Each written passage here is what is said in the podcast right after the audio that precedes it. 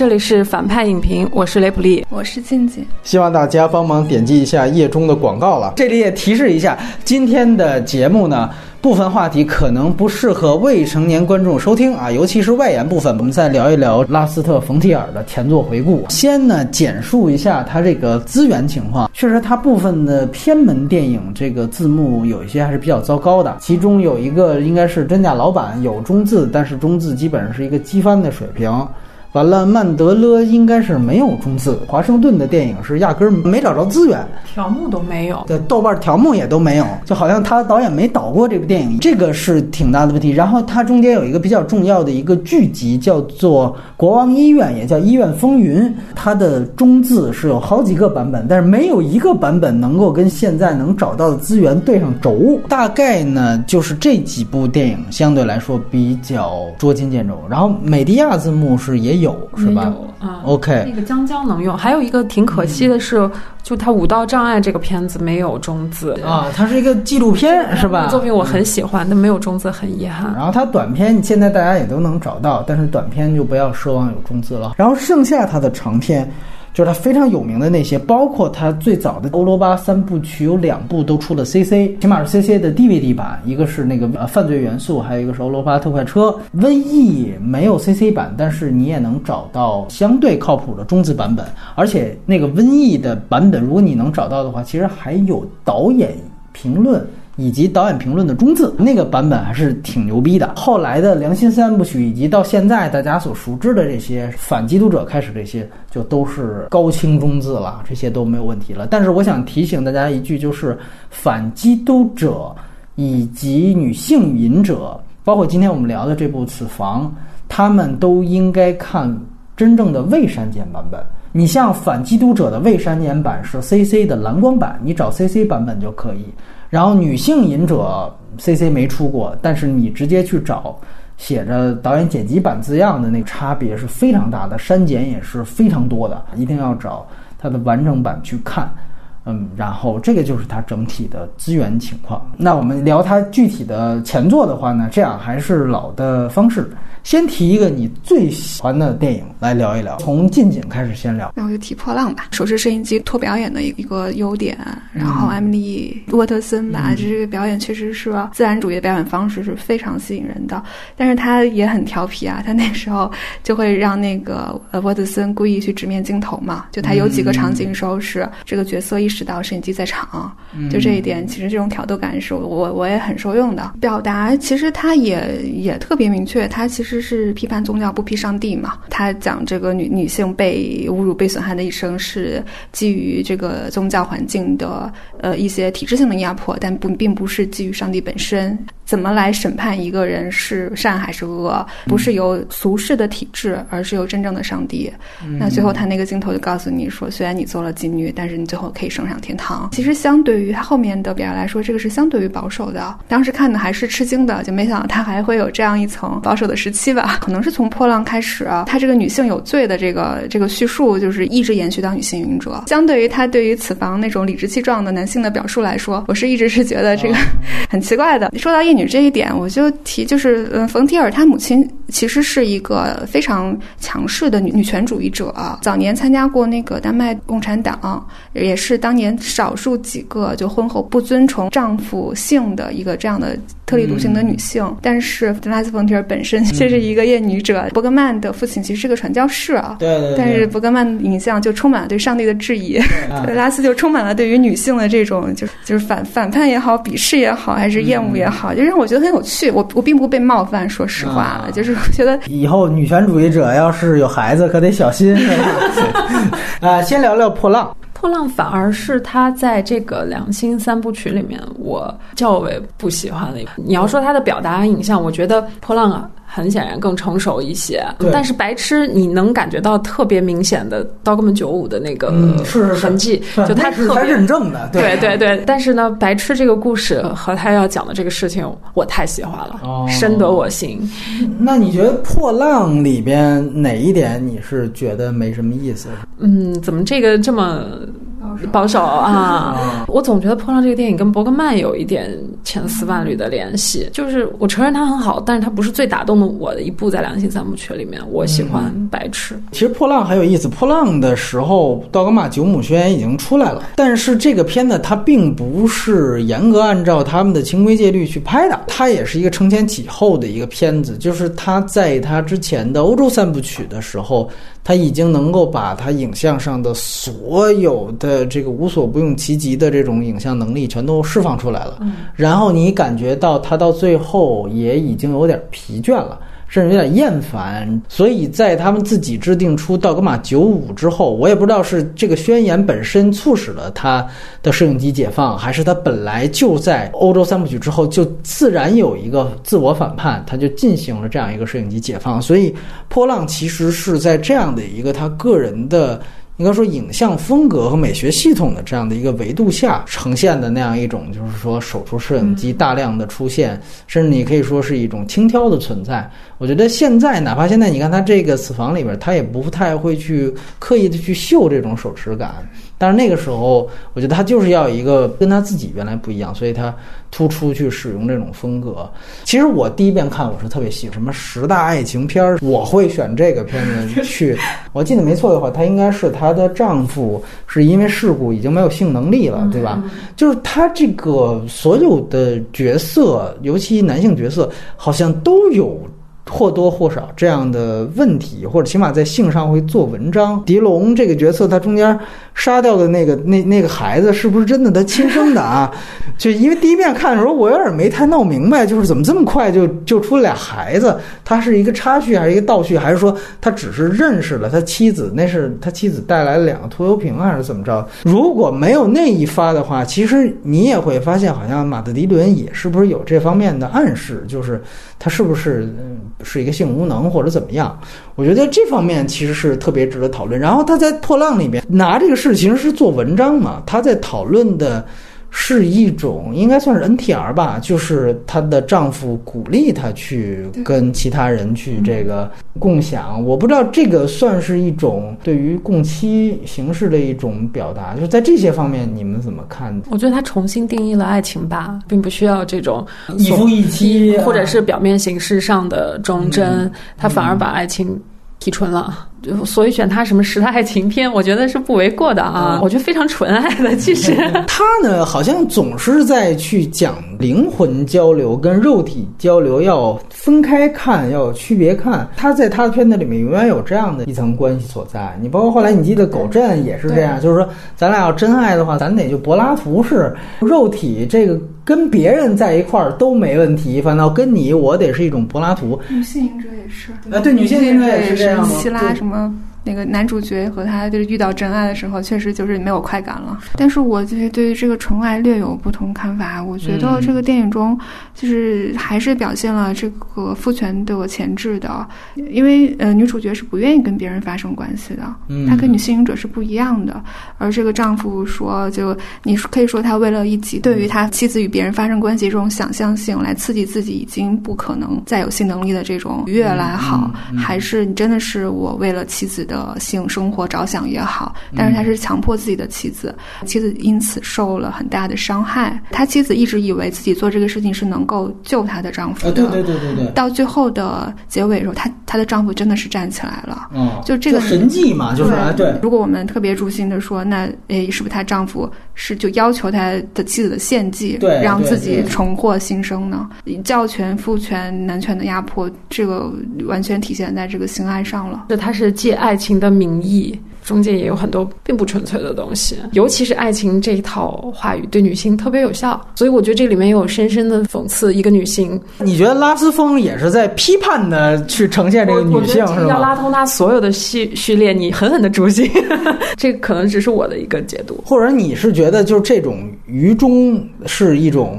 就是也是一种愚蠢的一面的展现，是这意思，就是他对女性身上有一些先天的一些东西进行了很温和的警告批判，这个肯定是很多主流的女性主义者是不能接受的。他为什么在女性影者里面把性和爱就分开了呢？他如果真正展现这种。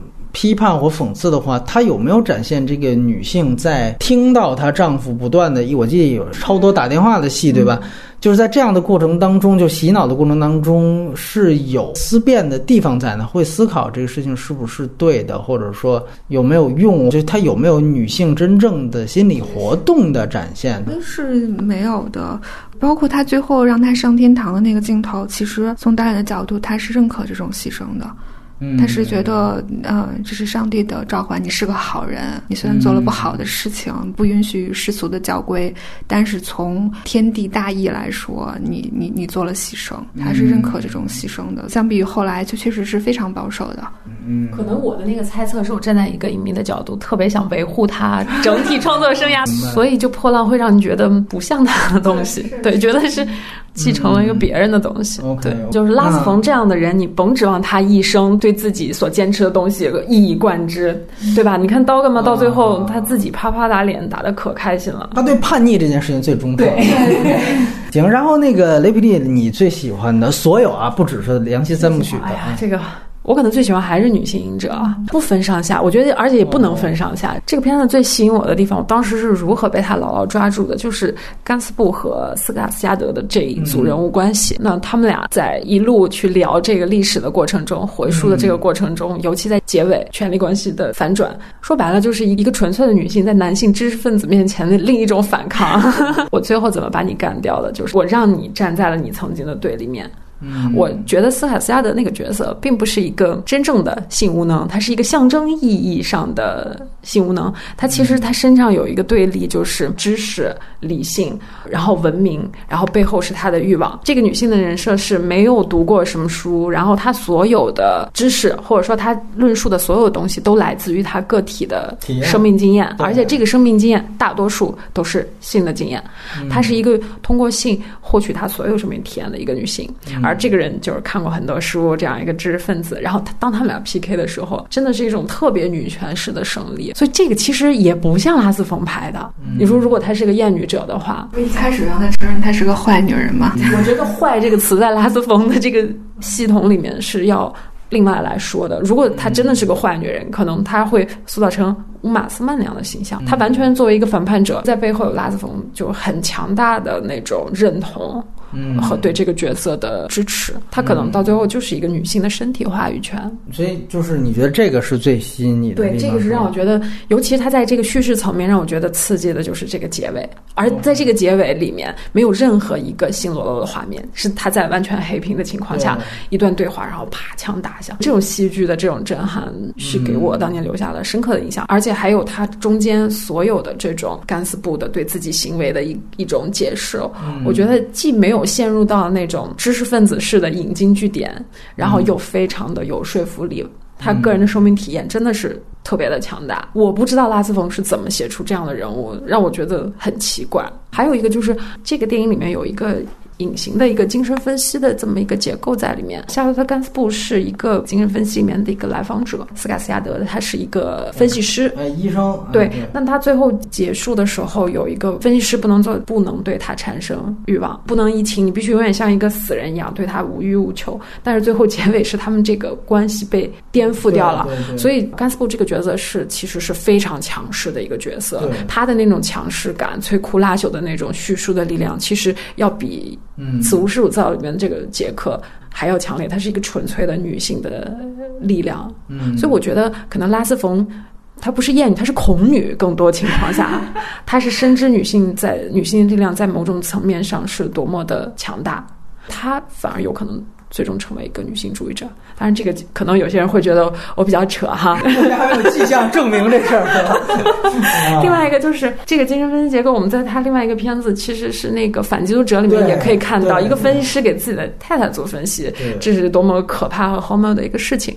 然后其实从忧郁症开始，拉斯冯就在精神分析这个领域里面做了很多的研究。他可能治好他自己病症的方式就是，我怀疑他有一个分析师，或者是说。你看，比如说，我们如果得了这种精神方面的疾病，可能是吃药，看病，我甚至怀疑他可能是通过阅读、通过认知，嗯，啊通过再拍一片子，通过拍片子，或者是通过这种强有力的主题意识认知去解决他问题的。所以我觉得他从这种程度上来说，他像一个病人，但同时又是一个狂人，自己开药自己吃是这么一个人。对，而且他把理性的代言人总是在这个片当中置于配角或者反面，但我觉得他自己其实也是应该是一个超级理性的一个人，对对。不然的话他不可能是拍这些片子拍的这么缜密，这么掉书袋，对。吧？但是我一直没有搞清楚拉斯冯是如何把一个。女性那种非常细微的跟性或跟性无关的那种心理剖析出来。我在此前所有包括女导演拍的关于女性的、关于跟性有关的电影都没有见到过这样的东西。我觉得她是不是在这个时候性别倒错了？那几年她是作为一个女性拉斯冯在生活着。这个吹的太厉害了。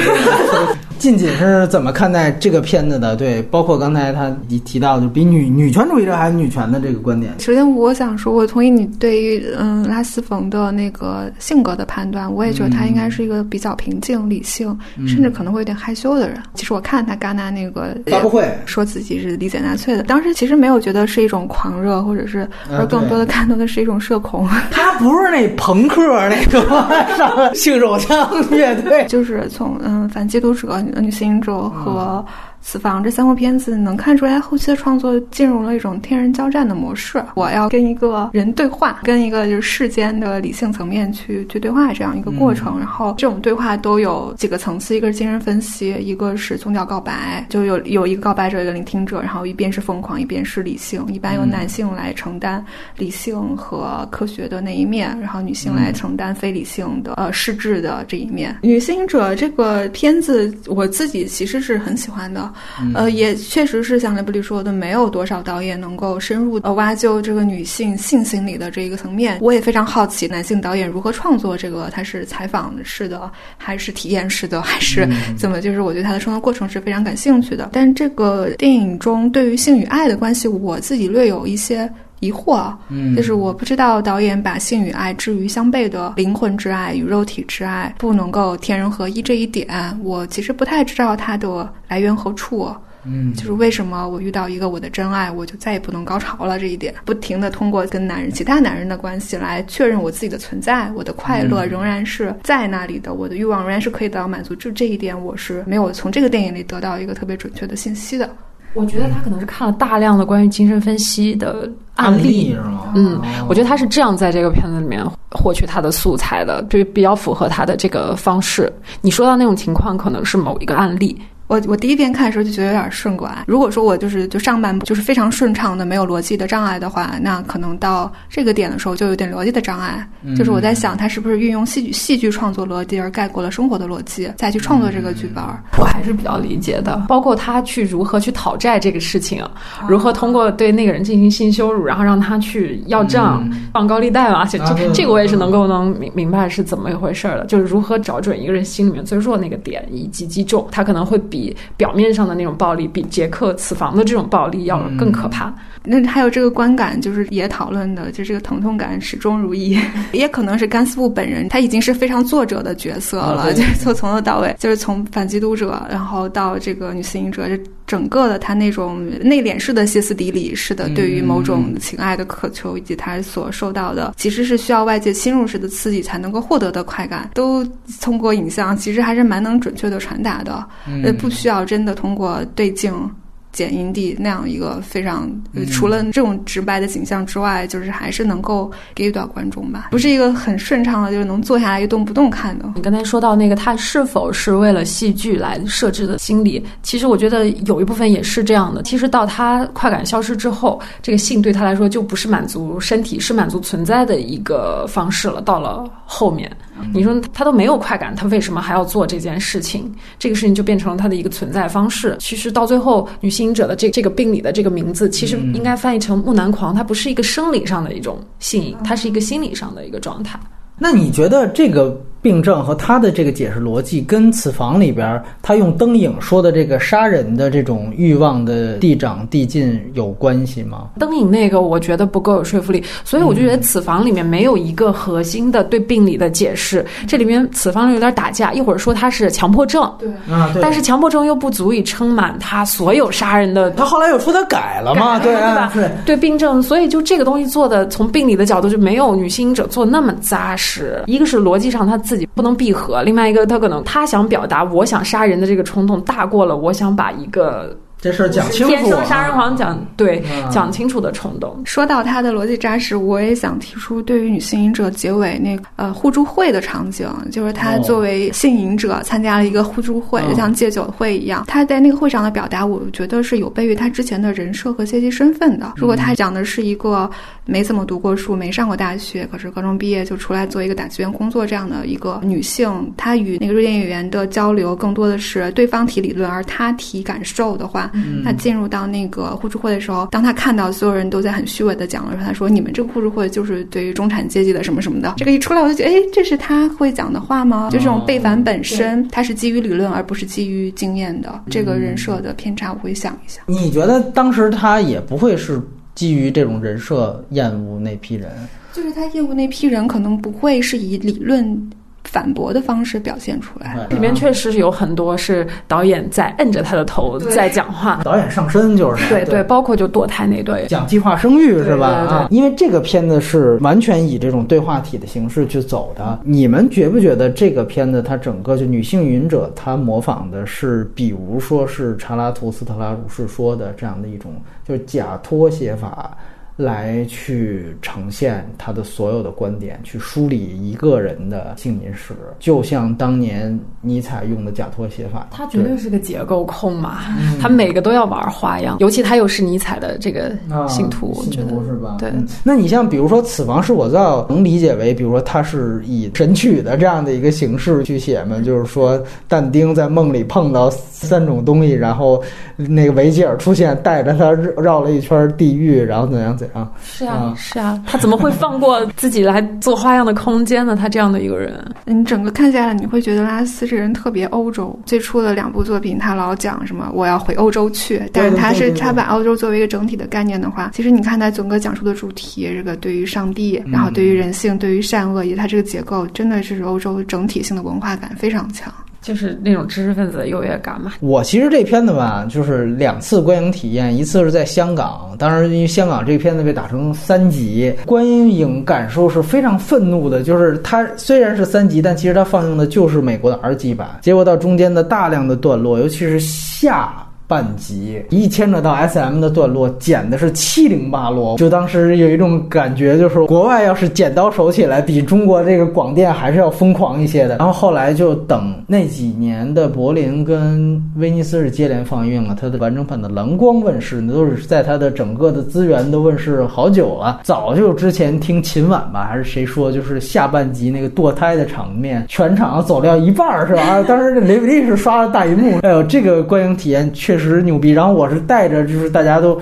说那个完整版的那个堕胎那段多么多么血腥的程度去看，还是有非常膈应的地方。下半集、上半集我看了好几遍，下半集好像那个未删减版我只看过那么一遍。我觉得他做出来的不是说有多恶心，他就是疼痛感的营造太出色了。如果他去拍类型片的话，也是很牛逼的。他那个疼痛感是相当牛逼，他是用自己用铁钩子，然后去架晾衣晾衣架，对，把晾衣架弄弄弯了之后，用那个钩子那一面，然后伸进去，然后把那个死婴给拉出来，然后他尝试着那个抽动的动作和那个呃演员表演真牛逼，所以这 这我觉得是真好的表演。那个疼痛感，哇，你脑你不用脑补，你现在去看吧，我觉得相当相当牛逼。我还是当时在阿丽塔说那句话，我觉得现在这个时代就是你看多恶心、多残酷的画面已经都不是事儿了，因为这是一个网络时代，你可以看到大量真实的 IS 什么油炸视频。但是我觉得真正的艺术家的空间是他能够在观念上也好，就是在疼痛感的营造上，这个是远超于真实素材能带给你的。最大的误会就是别把它当一个毛片去看，不然的话，你以后就你自己看完就有生理障碍。这这我觉得是挺大一事儿。我看这个片子完全当一个科教片儿去看的，现在摆的可稳了。我第一次看，因为是没有那么多的限制级的镜头，但是呢，我是深深被它片中的非常细小的信息点所吸引的。就是刚才两位提到的这些，我可能都没有特别系统的去想。我更多的吸引到就是，比如说，就是他去讨债那一段，他对于恋童癖有一个辩护。我操！当时我就觉得，哎，这个太牛逼了！我不会觉得他要是诡辩，我觉得这很有道理。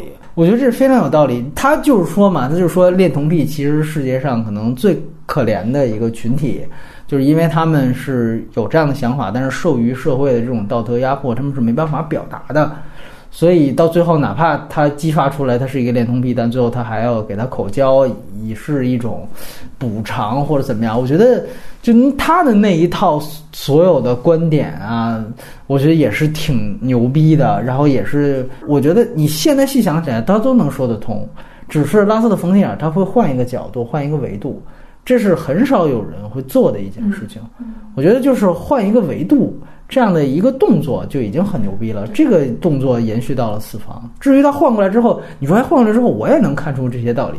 哎，这个确实是大家都能够看到的东西。他是永远不会接受那种陈规陋习的一个那种 cliché。你要教给他，他是绝对会想很多的。对我要补充一个关于女性者的一个好玩的点啊，就是在这个片子还没有试出来的时候，然后发了很多通稿。然后我我以前就是工作的时候看到过一篇这样的通稿，说拉斯冯。的新片要用一种特殊的特效技术，请大量的情就色情片演员来拍真实的性爱场面，并把演员的头替换掉，然后写的一本正经。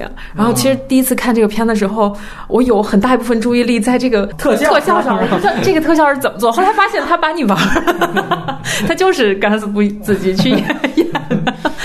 对，就真实的演员，他其实从整个这个片从前期宣传，他就该跟你玩儿。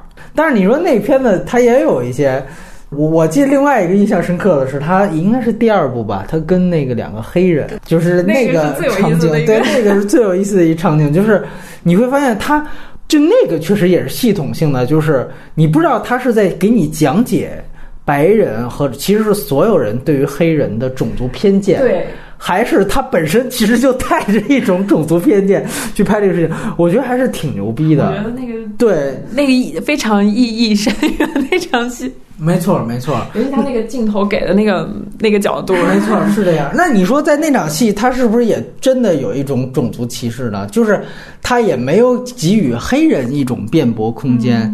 就是，难道比如说他邀请黑人去的时候，黑人不会想一想，你原来是拿我当大猩猩吗？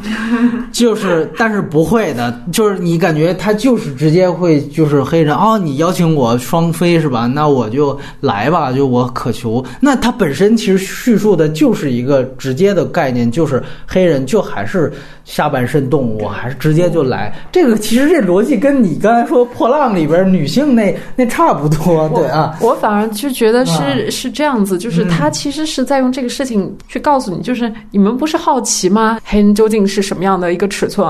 我这次就让你看清楚，然后并且让你一看俩，因为就是那个角度，三明治，对，就就是那个角度，就是甘斯布在那个床上那个后景里面，就我觉得那个镜头非常的讽刺，就讽刺所有对。色情片的这种观看者的这种这种心理，你有多好奇？那我这次就就给你看，然后又能怎样呢？对吧？我觉得他其实是故意的，就是他把所有呃认为可能在这个我这个片子当中获得任何关于性上面的感官刺激的人。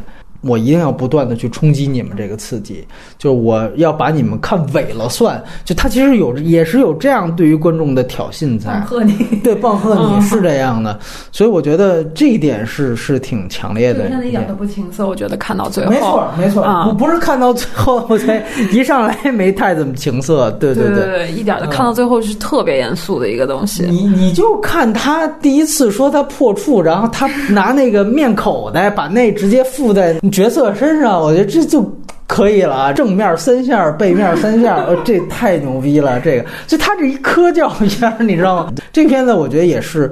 算是为数不多的，就你大学毕业之后还能给你在从观感到三观体验上还是有一定刷新的这么一个片子。就我当年还是刚毕业一年吧，差不多看的这个片子，我觉得确实是。影响挺大的，对，所以你要让我提的话，我觉得他也是能排三家的一个片子。嗯，拉斯冯早期拍过一个短片，我忘了那个叫什么，一会儿可以查一下，补充这个信息。那个那个短片的故事是欧娘的故事，他拍过那个，他拍过那个小说，但他早期他那个手段有点捉襟见肘啊。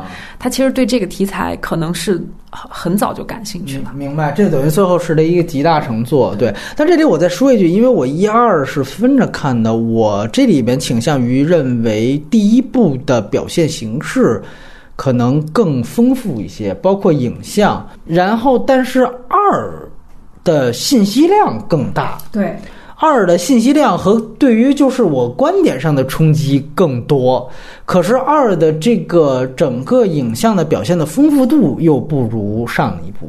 所以这个是我觉得它这两部可能稍显都有稍显遗憾的地方吧，我这样说。我觉得像一个策略嘛，就是先用耸动的东西。如果再能夸他一句，我觉得拉斯冯提尔如果拍喜剧片也特别好。对对对。他这个喜剧和惊悚，就所有类型元素，他其实是吃的非常透的。没错没错。这个只是他不玩而已。嗯，对，其实此房有挺多的喜剧元素，对对，就是都挺管用的。其实我看那一场，大家从头笑到尾。你们都说完了，我真的最喜欢的跟大家都不一样。我最喜欢的是欧洲特快车，然后这个是当年刷新我这个观影视野的片子。我觉得一个这个片子，一个是类似于阿伦雷奈的《我的美国舅舅》。听众啊，你们现在谁要是大学还没毕业？你们看过的大部分都是主流电影的话，我觉得你看这个片子，就看我刚才提到这些片子，是会让你惊叹原来电影还可以这么拍的那类片子。就是我直接说，你看这个片子，它。是最大丰富的，在拉斯风的维度里面，最大可能的去调动不同的视觉手段、电影手段的一个电影。这个片子有非常强烈的视觉母题，最大的一个特点就是它把前后景给分割了，后景大量的使用的是投影叠画。还有大量的黑白和彩色的对比，以及对比当中的不断的双方元素的变化。比如说，一个角色突然由黑白变彩色，另外一个角色在说话的时候由彩色变黑白，这个和剧情是配合的非常紧密的。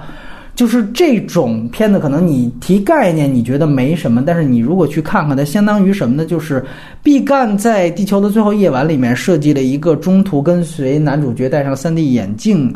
这样一个设计感，如果你觉得这个事儿特别酷的话，那我告诉你，拉斯风在这个片子里面有一百个比这个还牛逼的点子，从头看到尾，你看完会下跪的。对于拉斯风自己来讲，我觉得反倒可能没有。当时对于我那么冲冲击那么大，就是因为后来我们拉他作品维度的话，你会发现其实这个片子他当时拍完了，已经非常厌倦了这种类似于炫技的，包括这种精致的对于视觉元素的展现了。那么我们也知道，因为这个片子它前后景是分着拍的，而且要做这个投影，所以他其实是花了两年多去画分镜。那么他先去，好像是先去波兰去拍的后景，包括后景的那些，比如空镜头什么之类的。完了，这个就带来一个特别大的问题，就是他每一场戏就必须得经过非常精心的排演。而且绝对不能有任何改戏的情况，因为你这个都是分着来的。所以我个人也觉得，就是这个片子它拍摄时期的巨大的限制和这种痛苦，也肯定影响了他接下来去搞著名的《道格玛九五宣言》。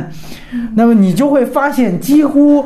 道格玛的每一条戒律都是在针对欧洲特快车的特点，就比如说强调要必须要即兴发挥，因为我这片子是绝对不能即兴发挥，什么必须不能用任何特效，因为我这片子土法炼钢，全是调动了就是电脑特效以外的所有特效手段，我觉得都是出于他对这个片子的厌烦，或者是他对于这种精致的一种刻意的反叛。所以可能一度上大家去谈拉斯风的时候，谈良心三部曲，然后谈道格玛九五，很少会提到欧洲特快车。提也是拿它当三部曲的其中一个具体，所以感觉它有点被低估的感觉。可是我个人觉得，就是你在站在现在二零一九年这样一个维度，你回去去看，你会觉得就是反倒道格玛九五是没太多新鲜的东西了。这是为啥呢？是因为我也觉得也是挺牛逼的一点，是因为道格玛九五真正激活了主流电影市场去接受手持摄影。让手持摄影成为了真正主流摄影手法一种，使得后来所有的片子，就手持是成成为其中一种了。你再回去追根溯源，你看最初用的这个，你是觉得没啥呀？但是我个人觉得，反倒你现在回去去看欧洲特快车，还是能刷新你的。就因为它在影像上的探索，其实主流电影你会发现到后来实际上是往后退的。就是到最后，比如新浪潮再往前一批一批，我觉得延伸到拉斯特冯提尔这儿就停了，就基本上影像再往前看，阿阿巴斯还有一些作为，还有一些探索，就基本上是这个边界了。所以现在你基本上哪怕是戛纳系，你进他主竞赛你去看，好大部分的片子在影像上是相当保守的。所以从这个角度上来看，反倒是他当年可能。想洋气的、想厌恶的欧洲特管生，你也回去看，无数个人都引用那个小孩刺杀那个市长那一幕，太牛逼！就后边他是那个景别是不对的，他那张脸是巨大的，然后他等于冲着银幕开了一枪，然后银幕有流血，这是他的刺杀的表达。就这种属于是他影像上的脑洞，在他后来，你说拉斯风还有脑洞，他所有脑洞就都是在。这个观点上的脑洞，在价值观上脑洞，但是他的影像上的东西，它在欧洲特快车已经是极限和巅峰了。所以从这个角度来说，我确实觉得这个片子是非常应该被值得去看。尤其是你对电影的了解可能还是一知半解，都是大家人云亦云的时候，你去看这样的片子，它是能够扩充你对电影认知的那种。我特别想去在这里面去强调了，就是他在影像上所调动的所有东西，包括他那种。前后景的那种玩法，就是色彩的运用，包括一个人，就包括他，他其实讲，比如男女主角对话，男主角先开始是黑白的，是投影的，然后他说完这句话之后，他比如说低头或者出画去拿什么东西，然后再入画的时候。就是跟前景的演员是一个平面拍摄，它就是彩色的了。然后这个时候他们的对话，或者他用这个去体现他们的关系更近一层。然后这个时候对话结束，女主角出画，然后他就变成了投影。就是他的所有的人物关系的展示，包括影片的。呃，这种所谓的剧情展示，其实全都是通过这种影像实验的方式去做的，每一点做的都特别妥帖，同时又是脑洞大开。那是一个导演在影像风格上有无数在影像的实验的表达欲的时代。我觉得在在此之下，其实他也是在表达了，呃，我觉得后来一以贯之的很多的主题。反映一种所谓的人道主义的粗鄙和狭隘性，我觉得更多的是狭隘性。其实这个就体现在男主角嘛，就男主角其实是看起来是一个小小白兔，是一个小白鼠，然后他结果在这个纳粹的遗毒。和这个正统的盟军的，也就是美国军官的这种大国沙文主义，两种思潮都很变态，或者两种思潮都有他们非常有攻击性的一面。然后他在这中间，你到底要选择谁？然后你感觉拉斯风在这里面也提出了一个非常锋利的观点，他开始他借宗教之口。我忘了是餐桌上有一场戏，他就说那个跟那个牧师聊，纳粹就两拨人打仗，上帝到底站在哪一边？因为两拨人都信教，牧师说上帝两边都站，但是说那。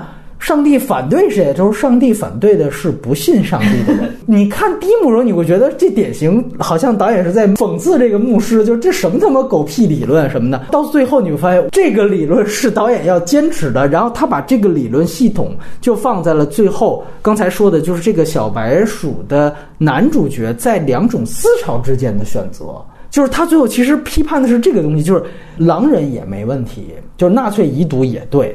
完了，盟军军官那边也有他的道理。最傻逼的就是你，因为你两边都没站，你是一个假人道主义的心态，这个其实是最可怕的，这个其实是最可恶的，是最值得批判的。就是他在思想上的和他在价值观的颠覆性，就他在欧罗巴的这个三部曲的这个阶段，他已经提出来了，而且已经很锋利了。这个就是他后面拍美国三部曲埋下了一个种子。其实就是想写美国这一套价值体系的虚伪嘛。是这样，是这样。所以我个人觉得，就是在这部电影当中，我觉得很多东西都是能够。恰如其分的展现的，我觉得他在这之前承接的一个片子不是他拍的，是《战斗列车》，那个是四六年还是多少年？就很快二战结束之后，包括也承接了梅尔维尔的《影子军队》，但是我觉得在这两个那两个片子其实都是讲就是盟军的政治不正确的一面，但是我觉得在这基础上，拉斯风又更进一步，他其实是在。直接的，因为他已经九九几年，直接去探讨现在去看那场战争当中最普遍的视角，就是人道主义视角。我觉得他对于这个东西是一个非常批判和审慎的态度，所以我更把它看成它跟瘟疫是有互文关系，就是我更把它看成这个小白兔更像是一个现代人到穿越回去的一个投射。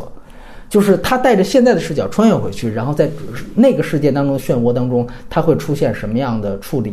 然后借此我去嘲讽现在的这样的一个价值观，对那个历史的那样的一种轻易的评判态度。所以我觉得这个是无论从影像维度，还是无论从这个价值观表达上，我觉得都是当时刷新我电影观的一个片子。也也许我现在再去看，我可能会没有当时那么冲击那么大，但是我也会承认它是一个。绝对的杰作，绝对的杰作。其实我们今天聊的这三部是我最喜欢他的三部。对，就是你刚才已经说了他很多有影像的优点了，就是我再补充一点，就是他影像和主题结合的是非常好的。嗯，他这个这个迷幻感，就是因为他整个的叙述就是一种进入你一个这也许是现在视角带入，然后我们回到欧洲，回到欧洲，然后经过这这个火车的时候，确实是比就是比刚要高级。就别人觉得拉斯可能是在呃艺术伦理啊或者艺术主题上会有拓展的一个导演，但其实他在艺术模就是艺术形式上也是非常牛逼的。对，包括后来的道道格玛九五，就是就不管他是哪个方向吧，他其实这个时候很像一个先锋艺术家。就是我先锋艺术家承担的使命不是。建立体系，它可能是突破规则，就是我们先把这个东西。但他那但拉斯牛逼的可能在于，我既突破了规则，我也建立了我自己的体系，这个是他很厉害的一点。如果从早期看的话，他还有一个很一直贯之的，可能就是他强调艺术的绝对自由。就无论是我用所有的规则去建立这种自由，还是我打破所有规则去建立自由，他这个艺术的主体性是非常之强的。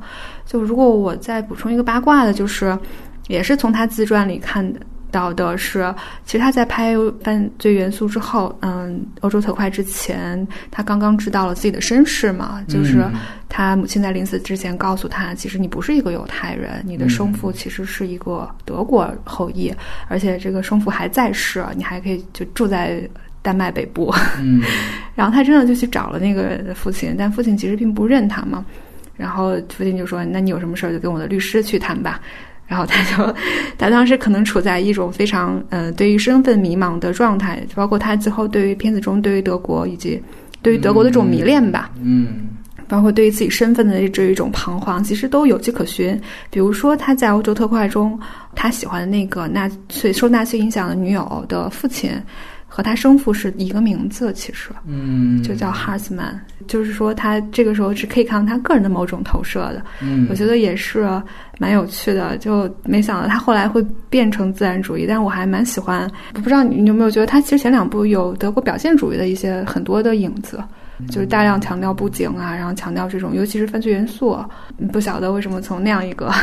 跳到道格玛鸠姆，这也是可能是艺术家的一个路径吧。欧洲特快列车确实是一个非常值得看，而且值得在大荧幕上看的。嗯，它最让我惊奇的是，它那里面所有用的特效的技术都是非常古老的技术，土法炼钢。对对，就是都是好像黄金时期就有过的那些，包括给那个上颜色啊，没错，然后包括做那个伪装的那个嗯镜头，但是它完全把它用成了自己的一种嗯手法，这个是它强大的这种呃视觉。上的能力，嗯，对。然后，但是让我惊喜的是，他后面的所有的作品都没有沿着这个来。对，这个是他星星里面比较有意思。还有这个片子，我觉得就是为什么这个人是一个美国人，嗯啊，我觉得他那里面所有的人物关系就是都是贴着二战时期的这个欧洲和美国的阵营阵营的这个格局。对对，为什么迟迟不站边儿，最后还选择投下了炸弹？这个就是就是这个片子最后就埋下了一个种子，就是他一直在反思美国这个国家。我觉得你刚才吹的那个 关于他的那个影像上的那个魅力啊，不为过，对，确实非常好。我觉得就是因为就还是看到一种可能性，然后很遗憾现在的导演没有在做。对，但其实我我们这么回去说一句，你既然非得提，就是我记得就是去年嘛，今年年初咱俩聊那个。地球最后的夜晚的时候，我们也谈到一点，就是说，其实所有的影像都是建立在导演你得真的有所表达，然后这这个表达是建立在你对时局和所谓你的所有的人类所处的环境，真的是人类啊，人类所处的环境，你有一个清晰的一个判别，问题在哪儿，症候在哪儿，你才会形成一种表达，然后才会有影像的媒介形式传递出来。对，可能这个就是现在中国。导演所面临的一个挺大的问题，就是他们一一旦上升到一个文化层面，我觉得其实大家的就拼真的掉书袋领域的话，其实都是有一点点肾亏。我感觉 你在西方的不只是拉斯风，你在西方的很多不如他的导演里边，你都能看到就是茶壶倒饺子现象，就是他们都懂得特别多。但是可能他们表达的挺笨的，挺记拙的，或者表达方面出现问题。但是我觉得像，就像毕赣导演这次出现的这种情况，其实是不太多见。就是我的影像技术是非常的纯熟和华丽的，但其实我真要表达的没啥。就这个，我觉得是我们现在的一个跟国外的，就是导演不太一样，就是在艺艺术片导演里边不太一样的地方。对，所以我觉得这可能真的就是，那就不是说一个人的问题，它是一个文化土壤的问题。就像你你们刚才提到所有关于他身世，那其实我觉得更多还是关于那个时期欧洲文化土壤的原因。哪怕你看到现在有。就是此房是我造。我之前为什么花那么长时间说它影片信息？你看它那个整个出资方构成，大部分还甚至是政府背景的这种基金会，你很难想象吧？就是一个这样离经叛道的，骂上帝、骂天主教、骂黑人、打黑人，完了歧视女性，但是那些基金会还是会去扶持他的作品，去让他拍片子，这叫真正的自由度。这个我觉得其实才是所谓的多元文化，百花齐放。你百花齐放不是口号，你得拿钱支持。他们这边是有这个土壤的，所以我觉得这个其实是多说两句。嗯，但是就讨论到说特快，我看在此房时我会有一个疑问，就是其实他前期的作品中的社会性表达是特别多的，嗯，但是此房中这个比较少。就比如说他那个那个杰克的人物背景，其实。当然是个美国人呀，就是对，就具体是处于哪个时间阶段或什么的，好像是并没有明述的。他的很多的疑问，更多的是一种个人存在主义上的疑疑惑，啊，对，而不是一个就是跟社会有关联的。这种事情，我就没错，没错，是这样。我觉得这个当然导演可能会说，我没原来那么具体了，我现在更形而上了。这个不这多牛逼，对吧？就是确实是可以这样去讲了。对你，包括其实我觉得这个郑侯都是从狗镇开始的，因为狗镇就是一个完全架空嘛，对吧？我个人是觉得它是有这样的一个流变过程。对，然后我觉得在。呃，欧罗巴特快车里面再说一句，就是反倒她那个女性形象，我觉得是挺有意思的。你要说她后期有各种负罪感什么的，你看那个女性形象，你自己想，她是没有的。而且她其实是最后揭露出来的一个反转是，我是弄死我爸的一个。我觉得他这种是懦夫行为，我操！所以我忍不了他这样的，就是。我为他好的方式是我不能见到他在美国人的铁骑下甘愿做狗，我操！所以我就就逼他自杀。我设置一个匿名信的方式，哎，我觉得这个还是挺牛逼的。包括他对于男主角这种这个表达，就是他最后那个叙述也特牛逼。一方面表达出。我对你是有感情的，我对你确实是有真爱投射的，但另外一方面，我对你所有的行为表示唾弃。就是他其实才是导演真正上身去说那个，就是人人道主义价值观是非常二的那个那个价值观的角色。所以我觉得那里边的这个女性形象还是还是挺牛逼的一个一点。而且他前期的其实欧罗巴三部曲起码两部都是黑色电影嘛。就是女性形象在里面都承担了一种好像是背叛的角色。我觉得这个他对于黑色电影可能也有一种反叛，在这里可能就是负负得正了吧。就所以我这里边女性形象就没有那么刻板了。反倒我在这里面我要再兜回来一下。那接下来呢，我们就直接从头捋到尾吧。首先就是他。成年未成年时候拍的一些短片儿，是吧？习作可以聊一聊整体的感受，包括这个哪个短片特别喜欢呢？当然还是得从粉丝开始，你看的最多。对对对，就是看了几个他童年时期的青少年，包括在电影电影学院拍的那个，就是两个感觉。第一就是他前期有大量的关于语言的探索，然后还有一个就是我在他一个叫《花》的短片里，好像看到了反战的这种。思想就这个是在他体系里面会比较奇怪的一件事情。另外一个就是，我觉得这样一个导演能把他早期的十几岁的片子都放出来，本身就很有意思。对对对啊！除了他，应该也就杀马兰了。我觉得能看到他们九岁拍的，他能看十四岁拍的是吧？我 这太厉害了，这样。他确实是个很喜欢电影的小朋友啊。嗯，对。然后我可以在那个就是第一个十二十四岁还是十二岁十四岁那个短片的结尾看到他在。地板上手写剧中，然后这个东西就用在了一个白痴的那个。对，高马九五，对对，就是他其实是一个一直很执着于自己的审美和执着于自己想法的人。啊，对，然后包括后来他拍了那个。夜星曲，夜星曲，对。对，这个其实最后就是你可以看到忧郁症就是从这个片子里面来的，然后包括他拍了那个就是欧娘的故以欧娘的故事作为蓝本拍的，那可能最后就拍成了女经营者，好像他童年时期就把我自己要拍的东西都规划好了，然后一步接着一步，对，一步接着一步短改长是吧？短改长，对，而且我居然就是也看到了那个就是狗镇的一个试拍的片段。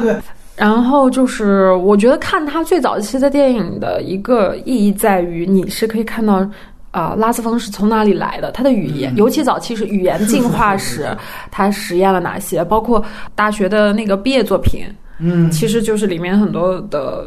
一些比如打光啊，一些风格啊，嗯，其实就是最后可以在犯罪元素里面也可以看到。对，嗯，如果是他的真的是影迷的话，可以看一下。我看的也不多，我觉得确实他有一个规律可循，就是大部分，你比如说我们也聊过西兰的处女作，聊过卡隆的处女作，你发现就基本上导演的第一部都是影像习作为主，跟他后面影像可能联系会比可能主题讨论要更大一些。呃，从另外一个角度来说呢，就拉斯风确实他他这个整个原来的短片，他这个整个年龄度也比我刚才说那俩导演早，因为大部分导演基本上都是大学学电影，然后大学拍毕业作品，他这还是比较特殊的。然后你可以注意到，像《此房》里边他讲马特·迪伦的时候，他提到一个细节，就是说他提这个这个杀手是十岁获赠了他第一个小的摄影机。是吧？有这么一个，这应该就是导演本人的经历，对，是也是那个年龄段，他祖母还不是谁送给他了一个超霸，对，所以说在那个后边才有了刚才提到十四岁拍那抢银行那戏，对我觉得那还是还是挺厉害。就我觉得他早期还有另外一个特点，就是他确实是看了大量的以美国为主的类型片，所以我觉得你看十四岁那个戏仿，其实就是对于那种什么。那是《雌雄大盗》那种，就是公路劫匪片儿的那种那种戏法。然后你包括到欧欧洲三部曲，其实大量的黑色电影啊这种片子。所以我觉得早他早期是一个很影迷向的一个导演，但是他比跟其他很多影迷向导演不一样的是，他这个元素就是致敬和迷影元素，在他的电影当中永远是站在很次要、很次要的地位。这就证明是他真的有更重要的想表达的东西所在。我觉得这是特别。重要的一点，然后《夜心曲》刚才雷普里说的非常对，然后你可以看到那里边，我觉得就是当时我看那片的时候都已经非常困了，我就是最近看的，完了之后它是有一个巨大的推焦，然后我他前期是特别愿意用推焦镜头的，然后马上就会过去变焦镜头，我觉得在那个电影当中你能够也看到，包括是我记得有一幕就是背景。呃，那个玻璃突然有一个人闯进来，然后也是一个升格的镜头。你说对，到忧郁症都是这样子。然后其实，在犯罪元素也是有大量的这种玻璃碎的这样的，然后一个人突出来这样的镜头。对，所以我觉得确实这都是他为他长片找感觉的东西。嗯，然后呢，就是他的应该第一部的剧情长片，对吧？就是犯罪元素，也有的地方翻译叫犯罪分子啊。但是这个好像跟还真的跟杨德昌那前后脚啊，都是 他是八四年嘛，对吧？还真是前后脚，我觉得还是挺挺厉害的。然后先来聊聊这部吧，呃，近景来了先说说啊。犯罪元素的是这这次不看的，然后是是是。觉得它其实跟此房还有点像啊，对，因为它我就感觉，因为它这个讲的就是一个警察来追寻一个罪犯的故事，最最后最终完成了某种犯罪的行为，就你就感觉经过这么多年之后，他终于拍了一个真正罪犯的故事，就是我连警察那个壳子都不要了，我直接就告诉你，犯罪就是这个样子的，是，就是，然后还有就是刚才也讲过，我仍然还是觉得他表现主义的那个。方式特别明显，包括这种非常焦黄的画质啊，然后非常诡异的布景啊，这这等等这些，以及有略有黑色电影的这种气质啊什么的，其实嗯还是蛮有继承感的。就是可能不是像后来他我要我要我要突破呀什么，这部电影可能就是呃作为一个。初出茅庐的，就是作者电影的出现的话，是还是蛮有迹可循的。没错，没错，是这样。呃，怎么看雷迪？犯犯罪元素啊，类型感非常的强。哦，啊，我觉得这可能是他最最类型化的一个东西，黑色电影。对吧？然后这里面出现了一个这个中国人这个啊，对中国中国中国女人的这个符号。此后，在她所有的电影里面，几乎再没有很少，除了这个此房之外，几乎就没有这种亚裔的这个面孔。啊，是对，这可能是他站在欧洲对一个东方异域元素的一个想象。但是后来就没有。我还蛮想知道他对黄种人的一个真实态度，以判断他是否有种族歧视。这个我是看这个片子。非常好奇的一点，还有这个片子里面有一个东西，就是我看的想多了，就这里面有一个呃身份的一个变化，然后这个这种身份的这种颠倒和反转，我后来在这个啊美迪亚和狗镇里面也看到了，但也许是我想多了，就是他好像仿佛在说最大的悲剧就是你活到了你曾经的这个队里面的这种感觉，哦，这是命运感。我感觉他那个身份的转变，可能更多的是讲一种善恶的模糊。倒不一定是善恶的转变，就是一种有一个人在另外一个人的这种操控下，然后被精神控制，站到了他曾经的道德的对立面。他很像曼德勒里面这群黑人对这个白人女性的这种，他不是说我强迫你去接受你曾经不认同的。我不知道他是不是有原著小说，如果要是没有原著小说，是一个原创剧本的话，我觉得其实从通俗角度来写的很巧的。对吧？一个追凶的人被凶手布好了局，然后最后体验了一下，对对对对，没错。我觉得就是他的片子都有非常强烈的洗脑属性。然后我觉得欧洲三部曲基本上它主题就是在讲洗脑这件事儿。我觉得这还是挺有意思的，洗脑的一千零一种方法。这片子，我觉得可能给我印象最深刻的就是它影像氛围吧。我觉得确实这些确实是你现在来看，我觉得还是牛逼的。我觉得它前三部都是影像上还能给你特别大的新意，就是它这个整个气氛影调，其实我觉得也比一般黑色电影要更风格化。它整体是一个琥珀色嘛，你看那个 C C 的封面也是红琥珀色，然后但是在中国蛇蝎美女那个段落，它又变成了黄颜色。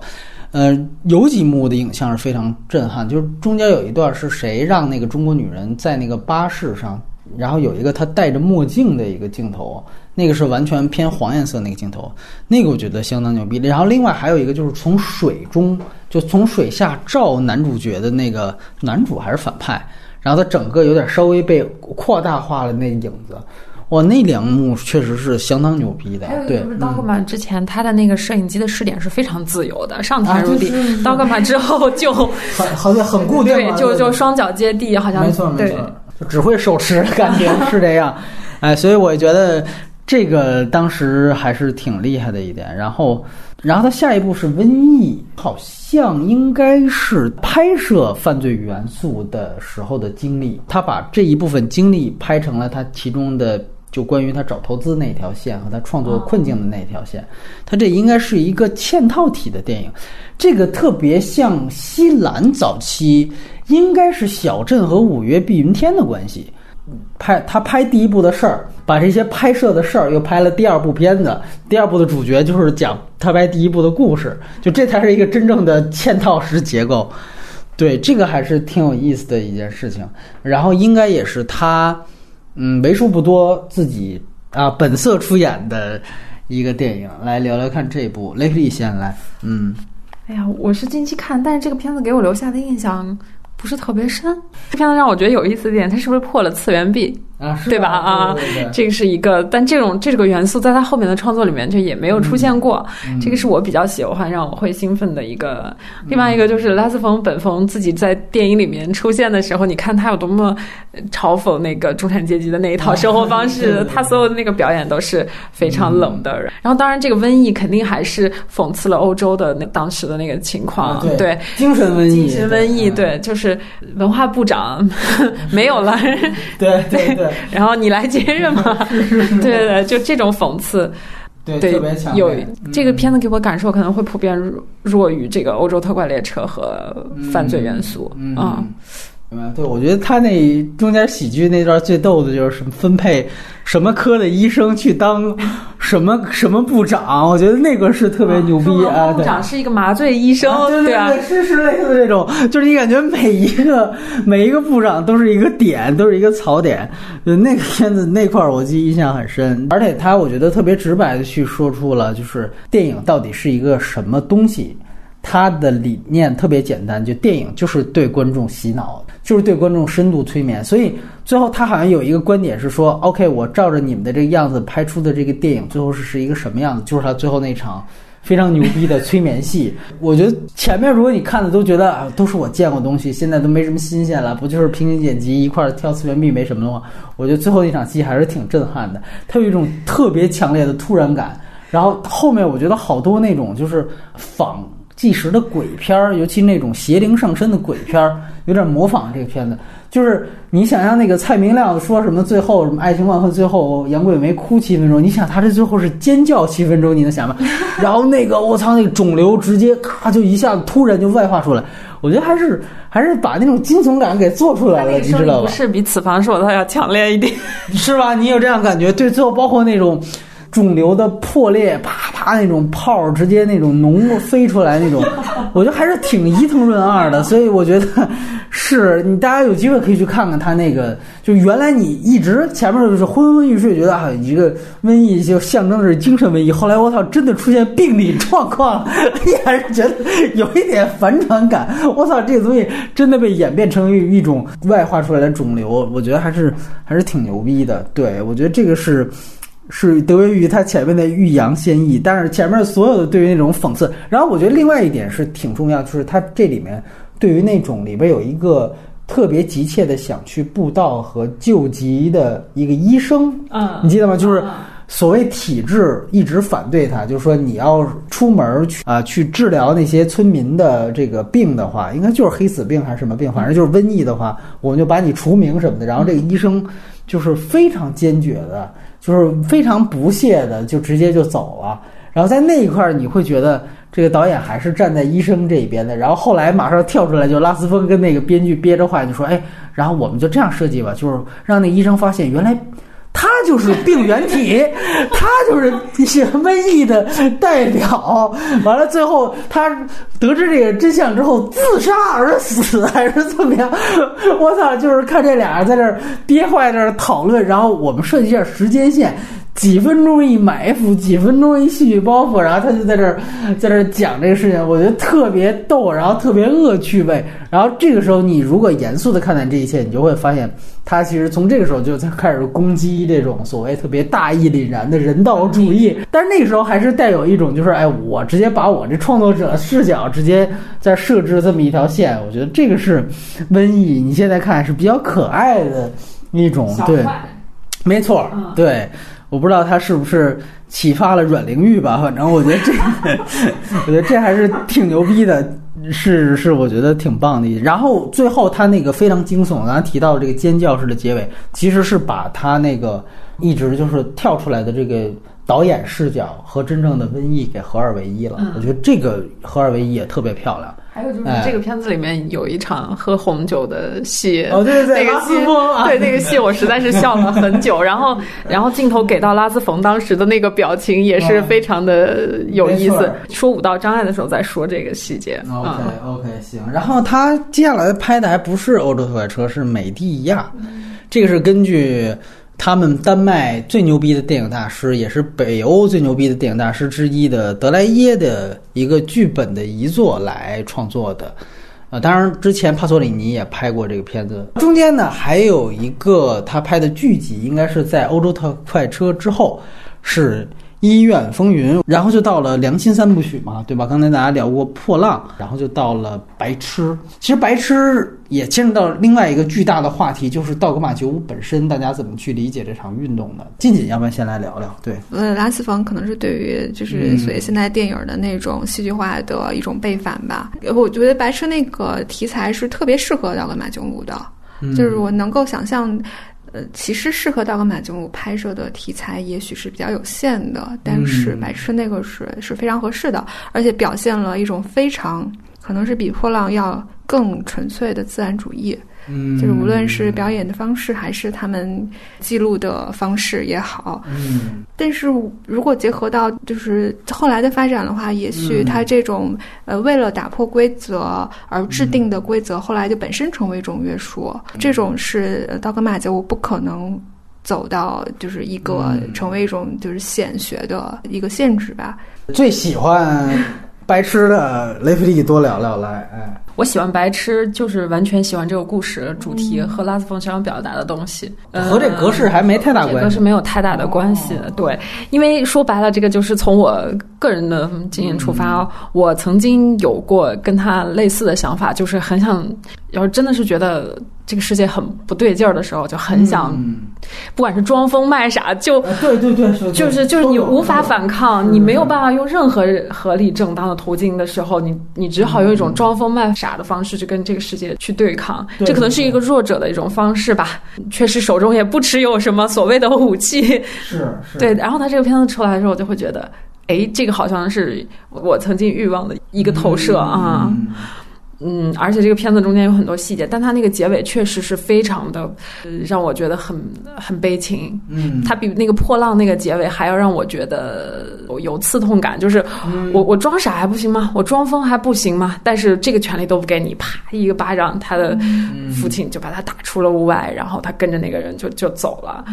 就这故事就是我很喜欢的那种故事啊。里面有场群交的戏吧？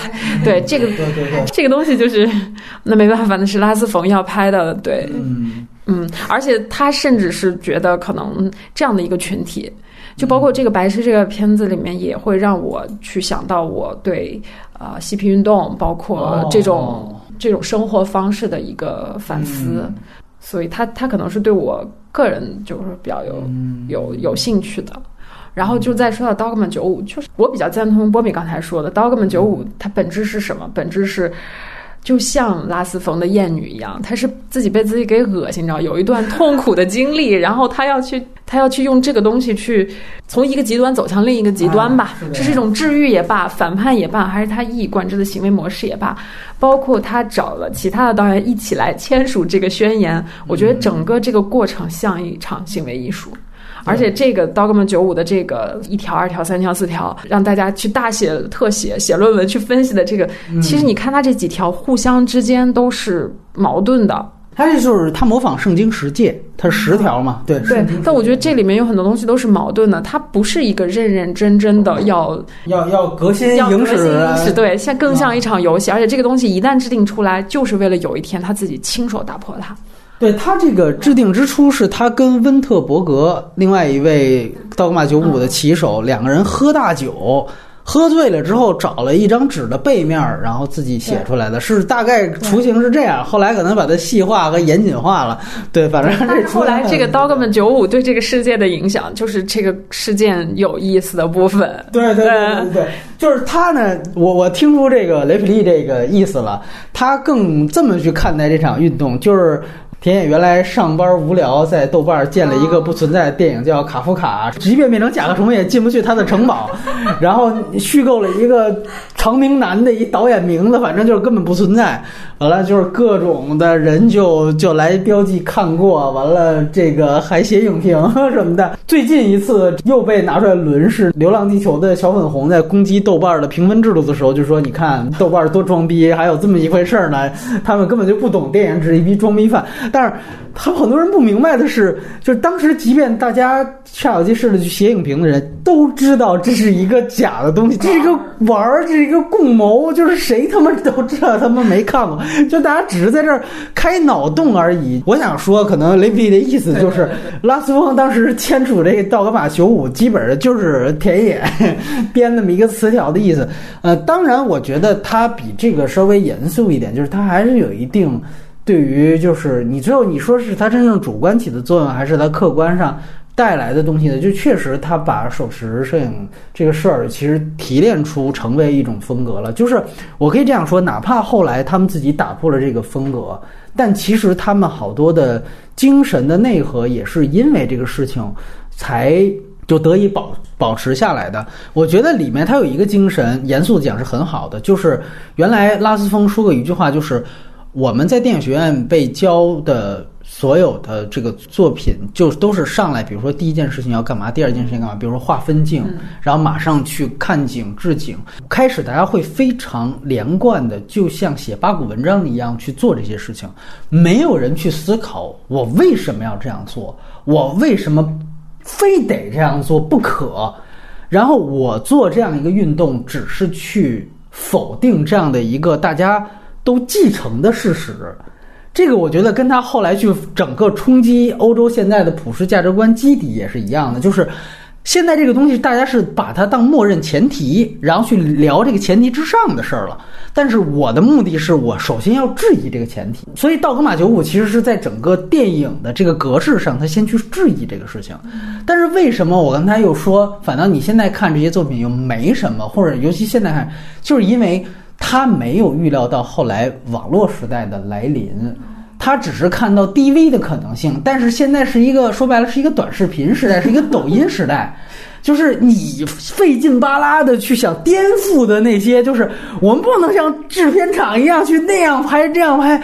就是现在一帮草根出来，制片厂是什么？哪样拍？是我们拍就那样拍，是现在是一个挺新鲜的玩意儿了。大部分都是你这样，他们直接拿个手机上来就干的这种。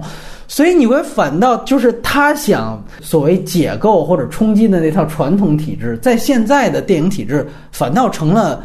稀有的一方就是诺兰者们不断呵护的那一方，它成为了电影的一种微小的火种，现在得需要被呵护了。所以我觉得这个是他可能现在看起来不是那么有先进性的地方嘛，就是这恰巧 后面有那么一件事情，但是对于。就是导演本人和他那个小群体和他那一代人来说，我相信是有冲击和启发的。就是他其实是对标的是新浪潮嘛。那拉斯风狂到什么地步？他们认为就是新浪潮，包括戈达尔那时候，特里弗应该还还活着吧？然后觉得那些新浪潮的人也已经修正主义了，也已经就开始流俗的去拍戏了，对吧？而我们要创造新的新浪潮的东西，继续去进行电影语言的革命。你想想这个野心多大呀！这就是属于刚出来那种初生牛犊不怕虎，他能提出的那种宣言。现在导演好像特别少了吧？我觉得这个也是，就整个电影革新运动的意识，也就我觉得到他们这一代了。你剩下这些抖音什么这那，你再吹呢，都不是有意识的电影意识的主观的理性的，能够编成条文的东西。所以我觉得这个确实是。挺了不起的一件事情。然后我顺便说，其实另外一位道格玛九五导演也很有名，托马斯温特伯格，他还拍了大家也是非常熟悉并喜爱的《狩猎》，对吧？然后他最近还拍的《公社》，对吧？他现在反倒成为了一个欧洲三大电影节的常客。但是你现在去想这些片子，基本上也都是一个能够跟普世价值挂上钩的吧？你像《狩猎》，这就挺明显的了。再你去看看温特伯格，温特伯格是。拍道格玛一号的家宴，就一号不是拉斯风，拉斯风上来拍的这个破浪是不合格的，对吧？呃，一是家变，你会发现家宴也好，还有包括后来，很多人认为其实最推荐的一个就是道格玛的片子，其实真的还都不是他俩拍的，甚至都不是丹麦导演拍的，是后来那个应该是十号了吧，叫《驴孩朱利安》。他是很有名的那个，就春假，后来就跟弗兰兰搞那些片子的那个美国人叫哈莫尼科林，他拍摄的，他被誉为是整个道格玛九五的巅峰之作，大家也可以去看看。那个片子可能就是完全打破了叙事结构。我们会发现，就是家宴也好，还是白痴也好，其实它在戏剧上啊，在这种起承转合的 这种这个什么大反转啊，这。走的特别的传统剧情片，你不觉得？就是它格式再叛逆，它这个真正剧情片的格式走的是挺明显的。包括大家可以去看一下那个温特伯格的家宴，他最后也是兜了一大反转，是关于他们那个家庭内部乱伦的一个大反转，就一个晚上。他那是三一律的一个片子。我操，那是相当惊心动魄的，就是任何普通观众你去看，你会觉得那比那个来电狂想可牛逼多了。我真的，这这这，他就是来电狂想那种，就是三分钟一兜一个，就是一桌子人，就是一家宴嘛。完了，三分钟都一个小信息事件，五分钟一大信息事件，到最后一反惊天反转，然后整个就是什么是道德的沦丧还是人性的，就就是这个，你知道吗？家宴那个片子是常年排在 IMDB Top 二五零榜单里边的，你可想而知它有多主流。所以其实道格玛九五只是一种。说白了，我觉得现在看它更像一种什么呢？像一种词牌名，就俩导演新发明一种词牌，就是《沁园春》。你呢？其他的我可以邀请所有人导演都可以没事儿有事儿没事儿来拿我这词牌名的格式来做一首，就是这个作用。如果你按照这个角度来说，是不是道格玛九五就要更轻盈一些？嗯，有价值，对吧？就有价值一些。它创造了另外一种词牌格式。包括他现在还在好像不断的认证，然后另外一个可能大家都忽略了一点，我觉得也挺重要，就是好像因此就是拉斯风的他自己这个欧罗巴电影公司，因为有了这么一个道格玛九五之后，对它成为了一个认证机构，完了他好像因此在这方面赚了不少钱。对，他还挺牛逼的。你别以为这个拉斯风，人家是欧洲贾樟柯，在这方面阔着呢，可有钱了，你知道吧？对，而且我听说他们后来那个整个那业务弄得还挺大。完了，好像他那个欧罗巴公司后来好像还涉足了这个欧洲的这个色情片的行业。所以你说那个他那个宣传假新闻，就说。我会请好多色情演员来演我这女性隐者，就当时好多人信以为真，是因为就都是他签约的演员什么的，应该是 就是推自己公司的艺人是吗？是这样，就是人家拉斯文可不是那种苦哈哈做学问那种大艺术家，人家真的人家家大业大，可牛逼了。对，所以好多后来人怀疑他动机是觉得。就是他这道格玛九五就是一阴谋，就是一公关策略，你知道吗？我觉得不至于铺垫这么多年，那这个得是一个。多牛逼！多牛逼的商业，对吧？一个商业案例，我觉得就是将计就计了吧。没错，没错，没错。对，我觉得如果你非要说它是一个广告策划，那你只能又吹一遍，就是拉斯风，那就是全能呗。人家干什么都挺牛逼的，对。所以我觉得这个是，对，就这个是白痴和道格玛九五。然后呢，就是良心三部曲里面最大众，也是他获得成就最高的《黑暗中的舞者》。啊，这个让他拿到了金棕榈大奖。哎呦，其实现在这个片子，我其实是问号特别大，就是特别怀疑这个片子他是啥立场去拍的这个片子。然后他这个女主也是有刚才咱们破浪这种讨论，我想先听听两位。我一直隐隐的觉得他的历程中有一个过去。啊，比如说欧洲或者像墨西哥这些艺术片导演想往主流上面靠的这种，你说墨西哥三杰，对对对，你先拍几个，然后我再用一个明星，然后再走一下，然后看一下看一下自己适不适合这条路吧。那这片子嗯，成果挺好的，收成好像也不错，就 OK 了，就就我觉得这个地方可能是他的一个。转捩点或者是一个历史的机会，他很有可能从这部开始滑向主流。但我不知道那那个阶段发生了什么。然后他后来回来拍了《狗镇》，其实《狗镇》也是也是挺主流的，对，用了尼克尔基德曼。所以我一直不知道他是就是到了一个什么样的一个节点，在他的人生中就离主流就越走越远了。是他自己感受不好，体验不好，还是说自己内心实在没有办法嗯去迎合大众，还是说他真的找到了一个既可以在商业上、艺术上成功，或者说他啊真的想清楚了，哎，我就这么一个叛逆儿的人设，也能让我在这个电影界过得很好。所以我我也不知道啊，我不知道这个书里面有没有写到他那个前后发生了什么。但《黑暗中舞者》，我后来也是查资料的时候发现说，在 Me Too 运动后啊，对，是吧？里约克站出来，约克站出来说他。那当时对于他来说是一种性压迫啊，是这样的。呃，性侵他不不是性侵，就说的是性压迫。性压迫这个怎么解释呢？究竟到底是个什么？我对这事儿反正对比约克特别有意见吧。反正这这这待会儿再说。你你先聊聊片子本身吧。就是那他获奖那年看，那个时候我还比较小，那时候当然被通俗技巧牢牢打动啊。是。然后电影原声我也是听了还蛮久，对，很经典嘛。是是是。对。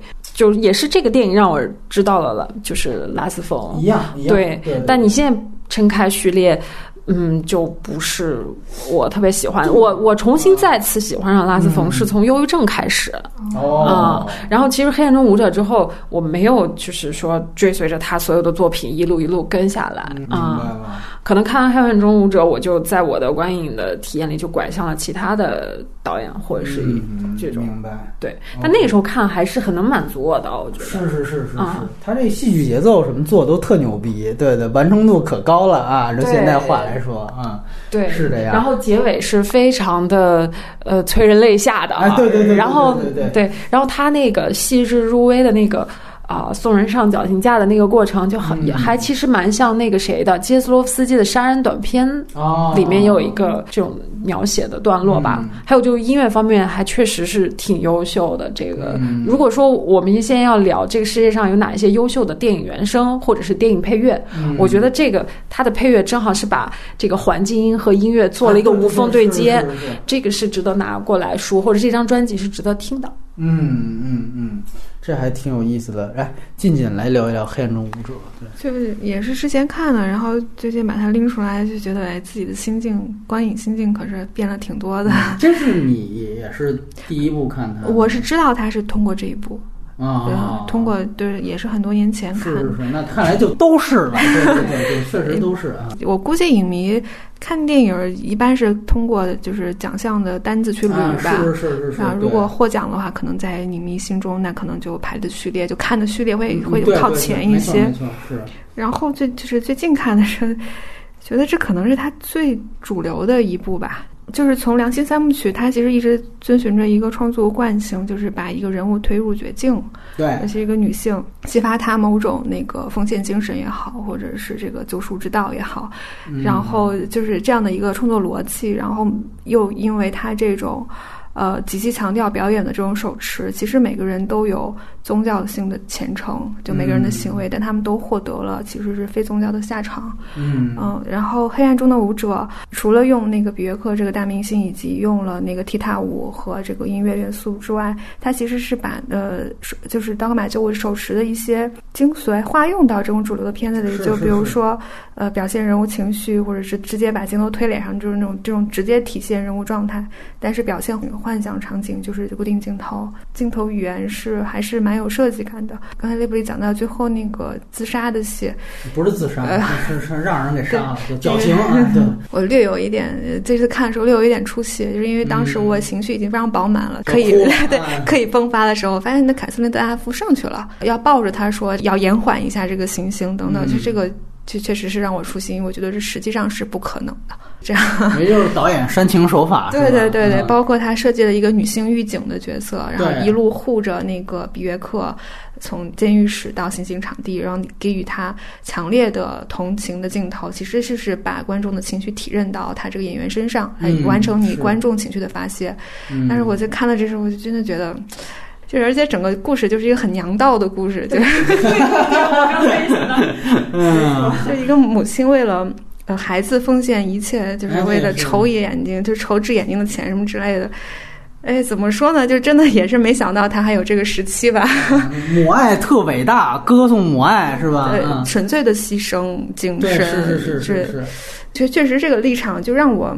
确实怀疑，我也怀疑，对，嗯，就那时候还再补充一点，就是结合这个良心三部曲以及接下来狗镇的分野。刚才讲的白痴，我就想到一点，如果说道格玛九五确实是反那种嗯戏剧电影也好，或者是他拍腻了那种就是所谓的现代电影也好，其实那种电影他也同时也反了那种电影的观众，就是中产阶级，因为那种电影的受众就是中产，所以白痴中他的就是反叛的对象也是非常明确的，就是反叛中产的生产方生。活方式包括什么社区的规则呀，或者这些人群的一些基本的道德准则。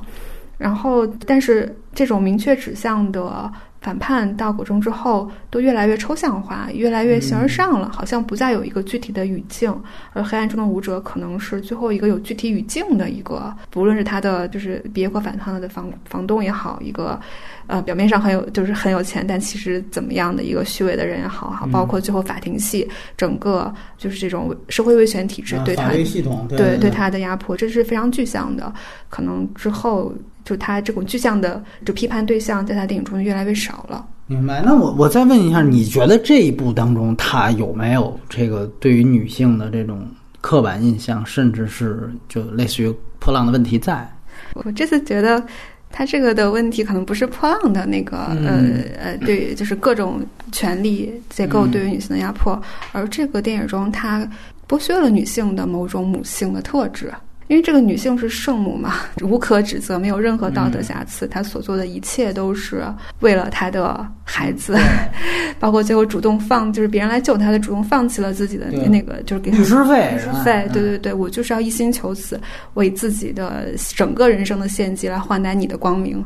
就这样东西，就怎么说呢？就也没有压迫吧，只是说纯母性的展现，就是我也不觉得她有多么高级。雷普利还有啥可说的吗？我反正是。特别，因为我也是第一次看这个片子，就当时大家都说特别好，我都不是在金棕榈这维度的，我是高中时候看，人生必看五十大电影，就这个片儿是跟《肖申克救赎》不是放在一块儿的，明白吗？那个时候这个片子拿了金棕榈之后，我记得央视的主流媒体还报道了好几轮，他的那个立场是说他体现了这个底层人民生活多么不容易，他是这个立场，好像是这种，对吧？对对对对，电影频道是电影频道，对对对对对。这个我觉得是相当这个主流的一个，所以当时看这片呢也是直接大顺拐去。当然这完成度确实高，煽情手法就是高级。嗯，你我觉得现在你谁拍这么一部，我觉得照样。你看绿皮书对吧？照样，我操，八点九分就肯定是这样。对你现在认识这个导演，你联系他前后，你再去看，你会觉得这部特别难评价，就在于这个立场是装出来的吗？还是怎么样？就是我觉得我能解释让子弹飞在姜文的立场，我都解释不了这一部在拉斯风的立场。所以雷比之前在最早破浪的时候一直说怀疑，说也许他在这里边也是一种高级黑。他也是在黑，你看这女的占据所有道德制高点，最后给他弄死了，这也挺傻逼的。我也不得不去怀疑，就因为我实在难以想象拉斯风这样一个性格和他这样一个，就是他这样一个做派和社会地位的人啊。就是他在北欧也没有人什么审查，然后他欧罗巴公司也挺赚钱的，挺拍拍毛片的，挺挣赚钱的。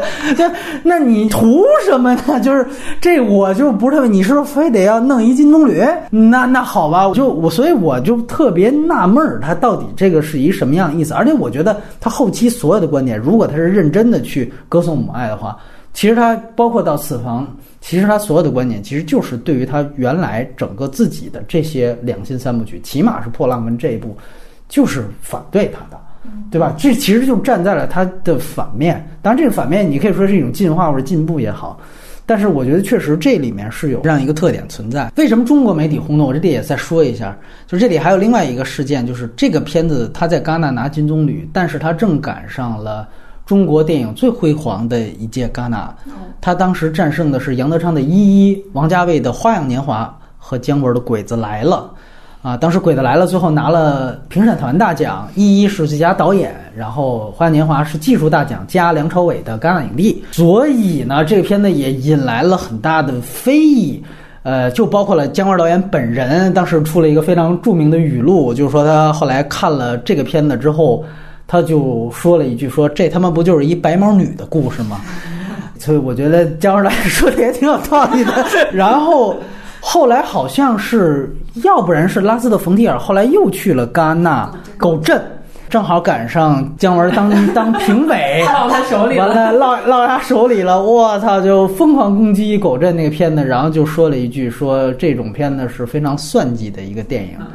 呃，就给拉斯特冯提尔算是盖上印章了。长此以往，就是拉斯特冯提尔出现在中国各大这种电视期刊上，就基本上都是这两个印章。但我觉得这是特别遗憾的一件事情，就因为拉斯特冯提尔这种叛逆性和我们喜欢拉斯特冯提尔这种可爱，但是又直男，但是又不乏思辨的这种性格，其实跟姜文非常像。但是呢，我又确实觉得有点冤，就是恰巧赢鬼子来了，就是赢姜文最好的一部片子。的拉斯特冯提尔可能是他最主流，或者某种意义上他是他最差的一个片子。这又哪儿说理去？所以姜文就因此记一辈子仇，我觉得也没错。人家我就看过你这一部，我觉得挺挺傻逼的。对，就是白毛女。对。那你放在历史上，如果今天我们拿《此房是我造》和那个就是姜文的《邪不压正》，你看这两个就是这样。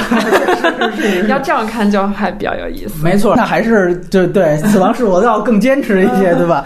对，那肯定。定是这样，所以我觉得这个是黑暗中屋的挺大一个的。然后，然后就牵扯到你刚才说的比约克这个事儿。我说句实话，整个 Me Too 运动所有的具体案例，我基本上都是站在控诉方这一方的。呃，我们之前也聊马后炮，什么凯文史贝西这那哥的，呃，都挺明确。但是就这件事情，就是我有点觉得比约克有点蹭热点，是原因是在于他在黑暗中的舞者马上这片子拍完，应该就是戛纳没多久。他就站出来说了这些事情。当时他是说辞是：“我再也不会跟拉斯特冯提尔合作。”而且他好像说是他自己因为这个事情是得了抑郁症了，也不是，他就拍了这么一个，后来就就退出电影圈了。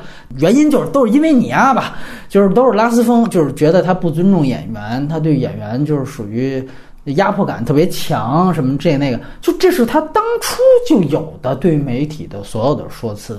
完了，等到 Me Too 的时候。他站出来又说这个事情，然后我看他具体的所有的细节，跟他当时刚刚拍完这片子说的所有细节是一样的，只是他这一次换成了一个，就说这是一种男导演对于我的一种，就是好像是性压迫这种，就是这个我是有点觉得懵逼，就是说你，因为我我是这样觉得啊，就是拉斯风这样的导演，他不尊重演员，或者他就拿演员当工具。我觉得是绝对跑不了了，他就是这样的人。但是呢，我觉得这事儿他他妈不分男女，他就是这这种导演就是这样的性格，你知道吧？就是。他一个他一个这个希区柯克是吧？再加上一个那个房间的导演是吧？就是美素啊，呃，影史上他们三个就是不拿演员，那肯定还有其他人了，就不拿演员当人。完了之后，你就是我的工具。你说白了就是电影是什么？就是导演为大，演员你就是我另外一个幕布而已。你就是借我上身说话的一个木偶。我们说这从艺术角度来说，你都可以提醒其他演员或者提醒其他我这样的素人。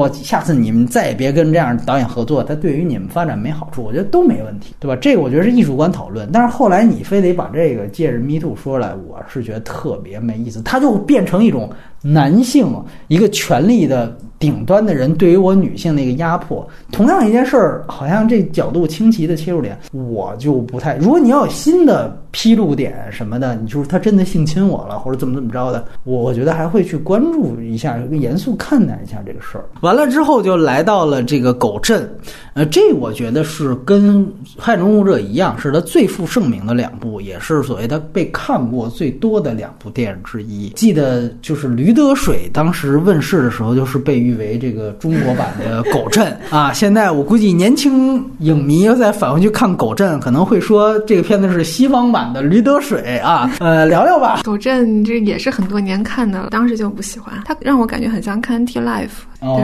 一个英国戏剧的直播什么的，就是觉得它的好，呃，好的部分可能是更多的来自于戏剧吧，而不是更多的来自于影，就是电影的影像。拉斯的片子一个表意的很大部分其实是表演啊。嗯，就如就是你需要有一个真的是完全有创造性的，就既领会你要的东西，就有创造性的这个爆发力的演员来演，就是像不论是钢丝布还是像那个之前的艾米丽沃特森，就真的是他其实是这个电影就艺艺术成果很大的一部分，但是这次用那个尼可基德曼，我觉得他撑不起来。哦，就这个演技，就是我我能 get 到她美丽漂亮，像瓷娃娃的一面，但是后来那种复仇的那种层次的感到出，但是总觉得就是出不来，所以这个是我觉得他可能艺术力就是是缺失的一块。明白了，哎，雷普利怎么看狗镇？对。我还比较喜欢狗镇，然后这次我拿回来再看的，还就是就想再看一遍以前看过的，还还就是也狗镇。验证了自己的喜欢，是吧？都明白了啊！而且我恰恰是觉得尼可尔基德曼选的太好了，哎，尤其是你想想他在《雄狮》里面的那个角色，就是那是后来的事儿，就是就是说，一个导演会看到一个演员身上，他可能之前没扮演过这样的角色，但是他的比如说他的肤色、他的发色、他的五官、他的言行气质，就代表了某种典型的人物形象。圣母啊，圣母啊，对。恰恰就是不是他就是安吉丽娜·朱莉，就是他们俩，反正对对，而且要要特别白，因为我猜我不知道是不是曼德勒也想也也想让尼克尔基德曼演，我不太清楚，因为曼德勒里面有一个很刺激的东西，就是一个白人女性和一个黑人男性的一场床戏，嗯明白？所以我觉得他，你你想他一开情色片的公司那个，对吧？我觉得这个里面有这个肤色是很重要的一点，包括尼克尔基德曼的那个整个的那种。呃，气质，但是呢，这里面会有一个问题，就是他这样的一个欧洲导演要驾驭这样的现在的一个大牌，在这个片子里面，你就会发现狗镇呃场面的尺度是明显的小的。啊小的，对。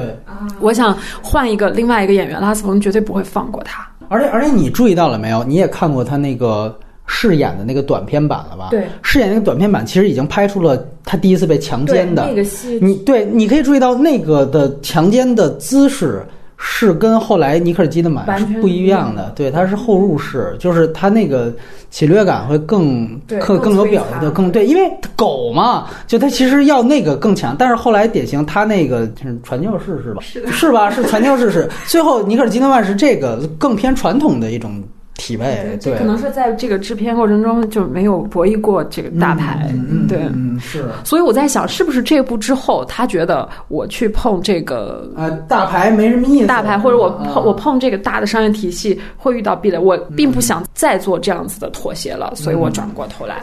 她尼可基德曼应该也是呃拉斯片子中唯一一个没有露点的女演员。啊，是是是，你想想，她之前在《大开眼界》里头，就是还是不一样的导演驾驭方式的。对对对，当然他可以说我这是戏剧嘛，对吧？啊弄的就都不是真的啊。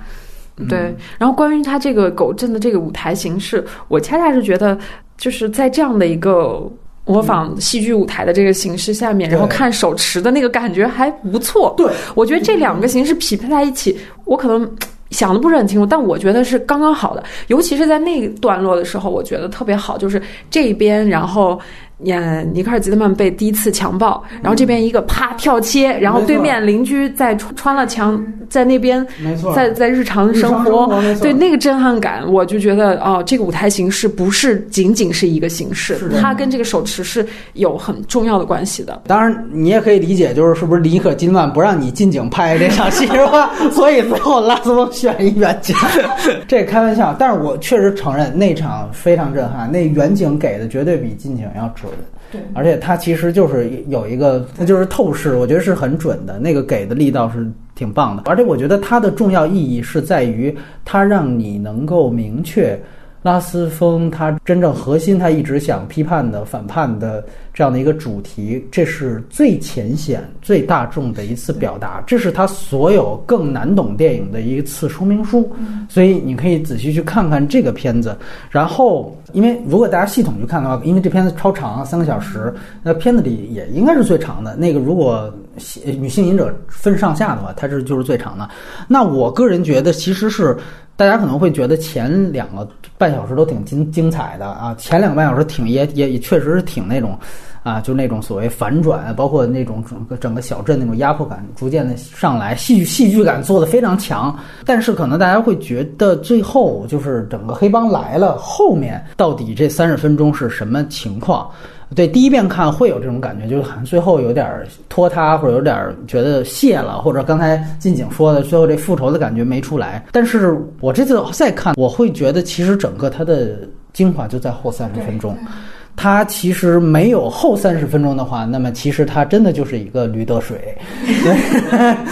对，当然驴得水比较笨的原因就是，都说驴得水你啊拍太话剧电影了，就是因为你真的去还想弄一年代戏，挑一实景，弄一西柏坡在那儿拍，就你要真的哎跟这里边我就舞台对吧，我就粉笔画一楼，我觉得大家倒不会挑你的毛病，因为你这实验性，你形式感就出来了嘛。所以这是我们当时就已经说。驴得水笨的一个地方了，当然了，他也不能直接抄人家狗镇，要不然大家又会跳出来，他得想自己一套新的一套形式感的风格。反正说回这个片子，我觉得它最重要的是它后三十分钟，就是讲到底尼克基德曼他到底是一个什么样的人，以及他最后的决策过程是怎么样的。我觉得在这些方面是真正的最直白的去科普、去聊此房的时候提到的，就是尼采的那一套道德观。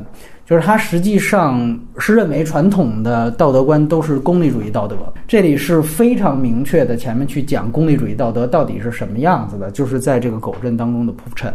那么后三十分钟呢，其实你会发现是黑帮父亲来搭救这个尼克尔基德曼，然后他来决定是否要屠村。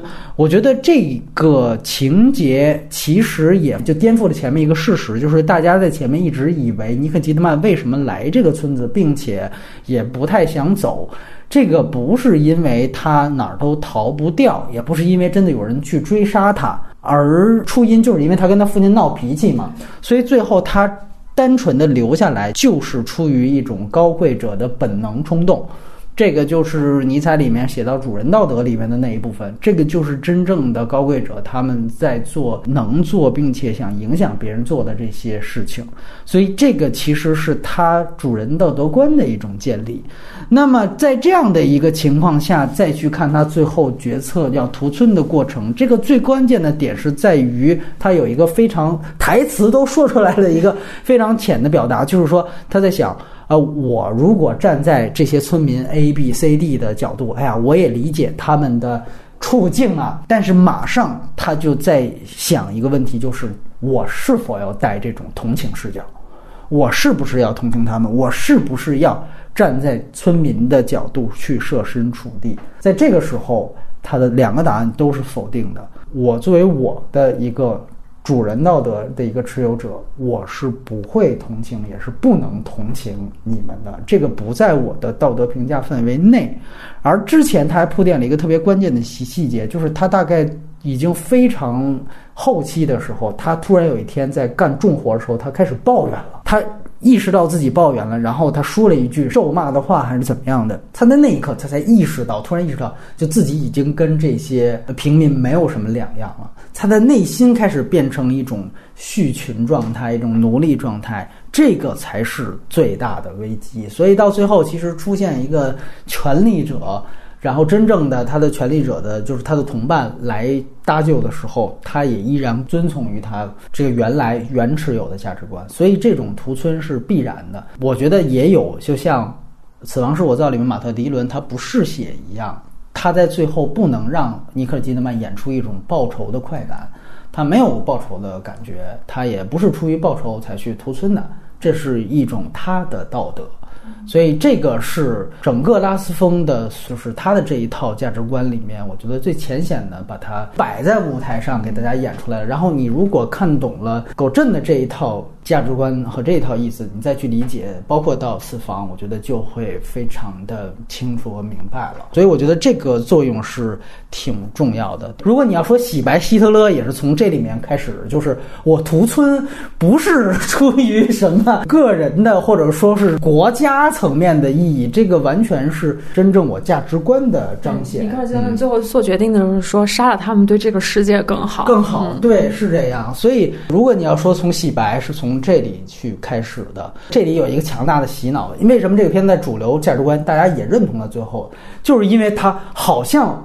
变成一种复仇，然后前面也确实让他变得，我天呐，我看到那儿的时候，我就觉得这后来是是他先还是那个天域先？我就觉得就就跟李小璐那种就特别像。我觉得那个就是一种，我我们会注意到，就是你去看严歌苓去拍那个李小璐，他那个其实就有一点混淆概念，他就没有拉斯风这么拉去，他那个真的就是在表达一种就是非常基础的那种。啊，那残害女性、女性被迫害的那样的一种状态，对。但是如果他没有后半个小时，确实，他这个前面是这样的。然后我还有另外一个想法，就是其实大家去想想，这个片子其实跟当时 被黑暗中舞者击败的《鬼子来了》其实也有一些讨论上相似的地方。所以我觉得姜文也可以不屑这个片子嘛，就是他可能觉得你毕竟是个架空的东西。那我其实是有一个实打实的历史基底的，他们其实都在说，也是尼采一个很重要的一个观点，就是。弱者从来不把自己当做弱者，他们把自己当善人。最大的善良到极致就是愚蠢嘛。这两个片子也都反映出来，而且都是通过一个封闭的村庄，一个落后的村庄，然后一个外来人，然后大家怎么处理这个外来人。所以我确确实觉得，那姜文没觉得是抄我的就就不错了，对吧？然后紧接着就到只有雷布利看过，但是特别想向大家推荐的几部片子，一个是纪录片《武道障碍》。这个片子是我这次补着看的，然后。只有一个英文资源，特别有意思。给大家介绍一下，这个是一个纯纯艺术层面的一个拉丝风，而且很轻巧、很轻松，也可能是我觉得是他所有故事里最温情的一个故事。嗯，它是一个纪录片，它是这样子：拉斯冯拍完这个《黑暗中的舞者》之后，也就是在拍《狗镇》的前后，回丹麦电影学校找到了他的老师，然后也是一个导演。这个导演以前拍过一个。呃，实验作品叫《完美的人》啊，在一个白色的幕布前，然后拍人的这个行为，他系领带啊，他吃饭呀，然后这样子的一些动作，然后。拉斯冯就找到这个老师说：“我特别喜欢这个电影，你这个电影是我认为最完美的电影。然后我现在要跟你啊合作了，然后我给你出五道命题，你要用五种方式重新翻拍这个电影。”老师就接受了他的这个邀请。这些都是纪录片的一部分。纪录片的一部分，对。然后这个老师就拉斯冯就出了第一道题，比如说要用十二帧，然后要在古巴拍。然后要找什么什么样的演员，就每次都给他提一大堆，有点像《刀哥曼九五》那样，不许这，不许那。这个老师呢就说：“好好，我既然都跟你决定赌了，那我们就拍。”然后这老师就带着设备带人吭哧吭哧到古巴拍，然后在那里抓耳挠腮、冥思苦想，说这个十二针这怎么弄呢？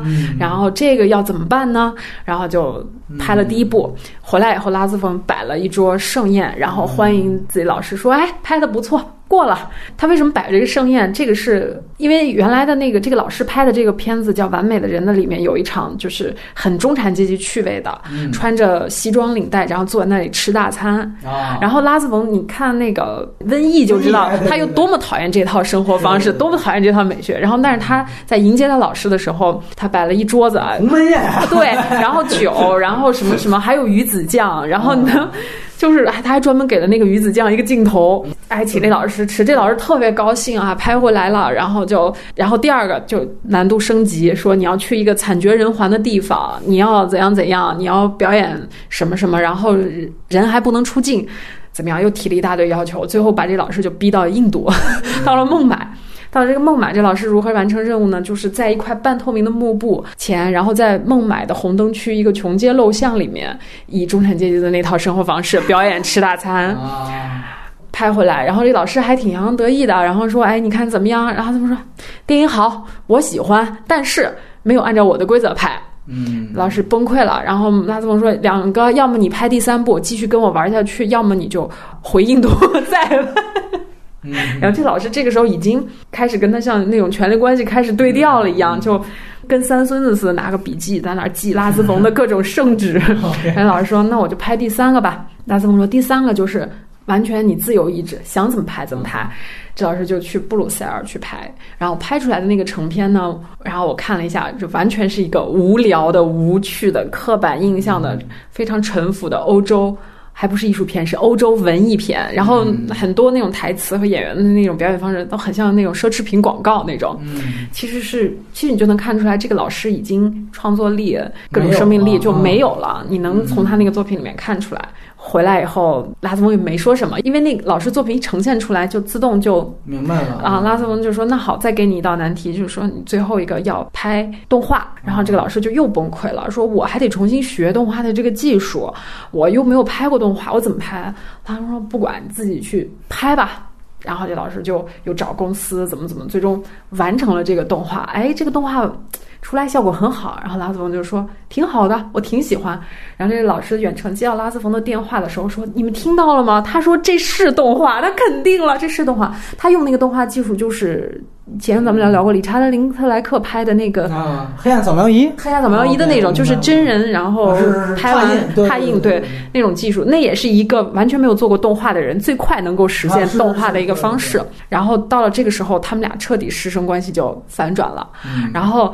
据资料显示吧，因为它是英文字幕，我也没有看到片子里面是不是提到这个。说这个老师其实曾经在楼道里训过拉斯冯啊，他有一点复仇的这样来虐待他的老师，然后就进入到第五道障碍，就是他跟那个老师说：“我写一个旁白，你来念，然后我来剪。”然后这老师就。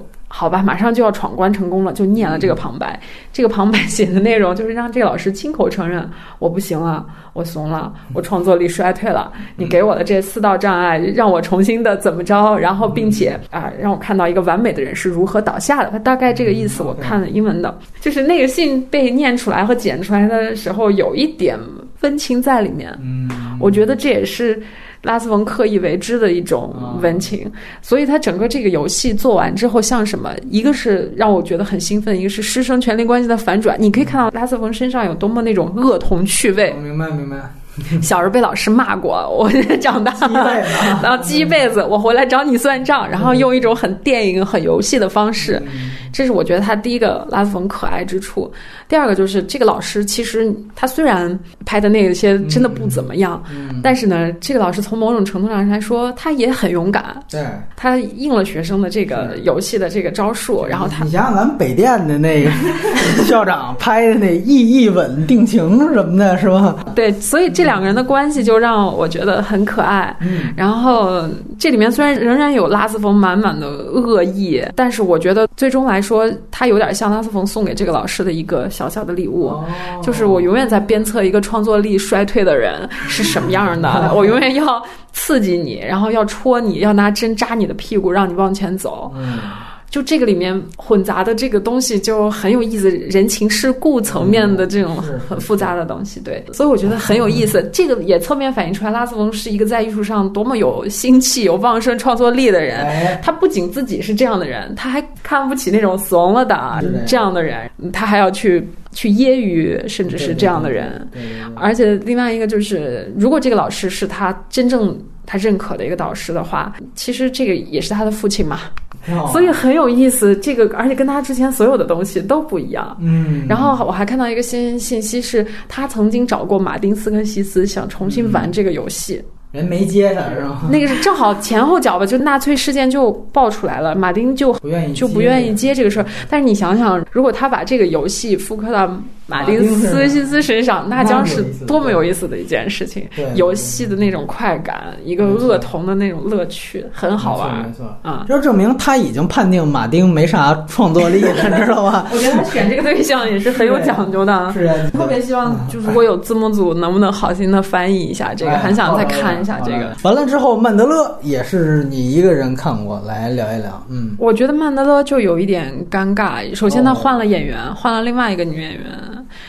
然后你说，但是它其实整个模式和故事跟狗镇差不多，一模一样的。哦对，然后那个女演员的演技还真的是不怎么地，我觉得。哦另外一个就是曼德勒讲的故事是黑人民权，如果狗镇说的是移民问题的话那曼德勒讲的就是黑人民权，就是这个圣母，她是个平行宇宙啊，就是这个 Grace 啊，这个优雅女性啊，哎又跟她的黑帮父亲来到了一个黑人庄园，他们解解放了这个庄园，庄园主死了，是个白人，然后他就接管了这个庄园，嗯。他觉得蓄奴制度非常万恶，然后就有一种共产主义公社的方式跟这些黑人生活嗯，打成了一片，最终帮他们生产啊，然后帮他们摘棉花呀。最后发现这里面有一个黑人，不仅是就，而且他还很喜欢的一个，嗯。而且他们还发生过关系的黑人，嗯。偷了他们的钱。然后这个时候他愤怒的拿起了鞭子，然后抽了这个黑人，然后最后发现哦，原来他就只能以这种方式哎。黑奴的方式啊，对对对等于这算是一个他种族歧视证据的集大成，是吧？啊对，就还是说这种同情是没有必要的，没有必要。而且他其实，我觉得他可能或多或少也是还讽刺了这种对种族问题一厢情愿的这种白人圣母的这个形象嘛。人家那女演员也很白啊，所以这两个是一个双胞胎啊，或者姐妹俩要也是上下级，上下级对，要哎连连连连在一起看会比较有意思。哎这是但这个也有问题，就是它明显没有狗镇精彩，通俗层面也没有狗镇，哦所以犯的毛病，我觉得可能还是女性隐者之于死亡是我造死亡是我造，就哦同样的形式，可能命题更复杂，它就有一点精彩度就差。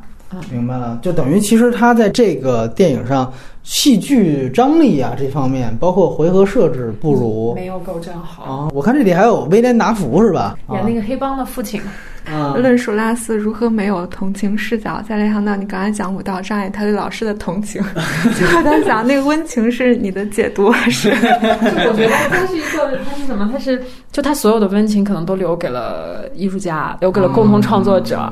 我还愿意骂你两句。那真假老板你看了吗？我看了，嗯，嗯，首先字幕非常差，极度影响观感。然后它是一个室内剧，然后是个喜剧的形式。然后那他那个室内剧跟狗镇这些不一样是吧？就真的有实景了是吧？我有点摸不清楚这部电影在它的序列里是什么，感觉像是玩票玩票，或者是给某一个那种晚间八点档拍的这个东西。它是故事也特别奇怪，就是一个演员假扮一个公司的老板，嗯，然后最终帮这个公司人重新建立了团结，嗯然后大家又怎么样的？对，就我是有点没有 get 到这个片子的点在哪儿。这个片子有一个点就是，它里面拍到一个情节，就是办公室的 HR，嗯然后找到这个贾老板倾诉，然后就来了一场那个办公室情境的那个性场面，而且还是哦趴在办公桌上的，就是你会觉得，哎呀，这个拉斯冯实在是太有事儿没事儿来一发，那个东西完全没有必要在这个故事里面出现。啊，所以我觉得这是不是一个你刚才说那个公司是不是那个公司多余素材剪出来的？我也不知道啊。我觉得这个很很怪。欧罗巴公司。欧罗巴啊，对，而且那个里面那个演员就很很奇怪。我我注意到特有意思，就白痴在香港的翻译叫越笨越开心，嗯因为我们这盗版都用的是香港翻译，就叫越笨越开心，跟一那种性喜剧的那名字差不多。完了，这真假老板的这个港译叫越办越开心。那咱们就可以聊聊大家都看过的《反基督者》。好像是拉斯病之后拍的第一部吧。得抑郁症之后，好像也就是从这部电影开始，他就开始进入天人交战模式。哎，是这样。嗯，然后讲到女性有罪这一点，我觉得这一部是最直白的。最开始，甘斯布和她的丈夫做爱的时候，他的孩子就是趁这个档期就跳下了，就是不小心掉下了楼。嗯然后到片尾，我们知道原来其实甘斯布是看了这一切发生的，嗯，但是也许他限于就是性爱的欢愉，他没有阻止这个事情。对，所以说他一直对此是耿耿于怀，并且不能走出来的。就他一直嗯确实是认为自己罪恶的来源，就是因为她的丈夫本身是一个心理咨询者，然后对她进行了这这种其实是精神分析也好，加上如果我们看到最后他一个就是撒旦上身这个，那他一些也有宗教告白的这个双重的这种呃诠释线吧。但是其实很有意思的点是，她的丈夫其实从头到尾。我感觉不是一个特别具象的人，因为他表现的不太像一个丈夫，也不太像一个父亲的样子。嗯而且，如果我们想这个罪的发生，其实是两个人共同造成的。就如果他是罪的话，嗯但是从头到尾，这即使倒是最后，呃，丈夫知道了真相，他也并没有表示任何的忏悔，他永远是一种理智的象征。这我觉得结构很有意思，也能看出来，呃，拉斯的态度吧。雷弗利怎么看这个事儿？对，这个就得开一下脑洞啊。嗯。就是这部电影是他开始得病了，嗯。然后呢，从这部电影里面，他的电影此后电影引入大量精神分析的元素，我们可以大概判断一下，他生病之后，他用了各种方式求医问药，嗯可能精神分析是一个他用的主要的治疗方式。嗯。你可以从这个里面的一些情节来看，他其实是系统学习和研究过的。嗯。他这样的一个人，我估计是不会说把自己完全交给医生的，或者说他也许没有就医，他只是想通过学习，或者是想通过获取这方面的知识来拯救自己的这个病。我也不知道啊，这个片子内容可能恰恰是他那段时间做精神分析时候遇到的，所以可能在他的生命里面，恐女、厌女可能是给他造成精神问题的一个某一种原因。这个阶段里面表现了他对女性深深的恐惧和嗯厌恶。一个设置就是，这个丈夫其实从一开始给自己的妻子做精神分析，就是一个作大死的行为。那么，这就是他所有悲剧的一个根源。根源啊，我们之前说伯格曼对创作有多么多么的虔诚，然后怎么疯魔，我觉得他在这个片子里面就是很疯魔的。嗯所以他究竟是不是厌女，然后究竟是怎么样去看待女性，我觉得可能不是他的观点，不是他的选择，可能是他自己的一个病症。哦，所以他厌女也许只是那个阶段嗯这一部分的症状格外的明显，嗯所以拍了这样的一个电影。所以我们对一个人有时候进行道德评价的时候，容易陷入潦草和贴标签。嗯尤其像他这么一个非常，呃，忠于自我吧，每部电影都是要 要走心这么去拍的导演来说，你有时候真的得分阶段去看它。呃，我这里提两个点吧，一来就是这个威廉达福，呃，这个是她这个丈夫的饰演者啊，呃，他呢其实之前最负盛名的一个角色，就跟我们聊那个《永恒之门》一样，其实是马丁·西克塞斯的《耶稣的最后诱惑》，嗯，他里就演耶稣本人。对，那么这个片子又叫《反基督者》，就像他这个这次用元首去演这个维吉尔一样，你觉得这个是不是一种带视角？然后这种带视角有没有这种解读意思？我觉得做这样的联想太合理了。没关系，虽然这个不严密哈，啊他自己没有亲口承认对对对，但我觉得就很可能性是很大的。这个目的其实更多也是在攻击，是吧？反基督者嘛对对，嗯，再一个，我觉得特别有意思的是，如果拉斯冯永远都啊、站在主流思潮的对立面的话，那这个片子其实还预言了现在的这个极端的蔓延在电影界的这个女性主义的这个思潮，他就是哦提前就站在了他的对立面。你刚才说的是他站在了女性思潮的对立面，他其实反的可能并不是这个主义，他反的是这个主义被拿来滥用，然后无限的扩大化，毫无节制的扩大化。就像这个女人的病症一样，她一开始只是一个，比如说一个心理创伤、应激障碍，她慢慢之后就像一个病一样，然后她就失控掉了。说到威廉达福啊，我角色的人味儿太少了，就作为丈夫和。嗯，和父亲，孩子死了，一点表示都没有这种感觉。嗯他的就是一象征。我有一点就是对于他那个就是反女性主义这一点啊，嗯我觉得就是甘斯布演的这个角色，就是他们当他们回到森林小屋，其实那是叫一个伊甸的地方嘛。对，威廉达福看到了，呃，甘斯布之前做研究的一些论文，就是他研究的是当时女巫嘛，就是这个历史上的对于女性的迫害。但是，就是威廉达福仍然是主流的那一面。然后甘斯布就是说，我通过这个研究，我觉得就是女性是有罪的。威廉大夫就是说，你怎么能这么想呢？就是我这个精神分析我做不下去了。他仍然是一个理性的。然后甘斯布就开始变得越来越奇怪，然后最后对威廉大夫进行了三尺虫史式的那种。那个就切肤之爱是吧？哎 对，是的。就我在想，是不是有另外一种解读方式？就是如果说，就中世纪的对于女巫的迫害，或者是对于女性的迫害是。那个时候，就是权力的一种洗脑也好，或者是压制的结果也好，呃，甘斯布所代表的这种知识女性，在去研究那个的过程中，仍然是会被侵扰。如果说那个时候的男权也好，教权也好，是一种恶魔的话，就他去学习这个过程，也就是被上身了，然后慢慢的变成了一种撒旦附体，或者因为他最后的烧死他的方式就是烧死女巫的方式嘛。嗯，如果再想到说，嗯，这个电影中如果说有恶。有罪恶，就孩子的死是一种罪恶的话，其实是两个人一起承担，而父亲完全没有承担任何的职责的话，其实是甘斯布完全承担了这个所有罪恶，而且他是被这种男权体制的恶魔的上身，然后让他心甘情愿的承担了所有的罪恶。就是我觉得是不是有这样的一种解读呢？那这样的话，他就是女女性主义者拉斯冯啊。哎，我还有另外一种观点啊，就是因为我们知道这个。整个基督教义里边一直或者曾经吧，一度尤其天主教会一直倡导着，就是说是禁欲主义，而且就是这个禁欲主义呢，其实也长久以来的影响很多真正忠实的教徒。那么这个片子开场的这个创伤，其实也就来源于。就是因为我们在欢愉的时候，我们在做爱的时候，这个孩子下去了，完了后来也揭示出我就是贪恋这个欢愉，所以你觉不觉得他其实是从对于禁欲主义？我们为什么说看这个女性觉得她罪恶感那么强，都是来源于基督教的这个禁欲主义呢？所以他是不是最终他其实要反对的或者要点出的也是这个禁欲主义的问题呢？对，这个是肯定。但是我们俩刚才探讨的问题是，他究竟站在女性主义的这面还？还是这一面，我觉得从情绪、情感和内心深处，她的女性应该是恐惧的，尤其是对纯女性那种阴性的那种力量，是恐惧的。甘斯布他在电影后期表现出那种阴郁的气质，真的是。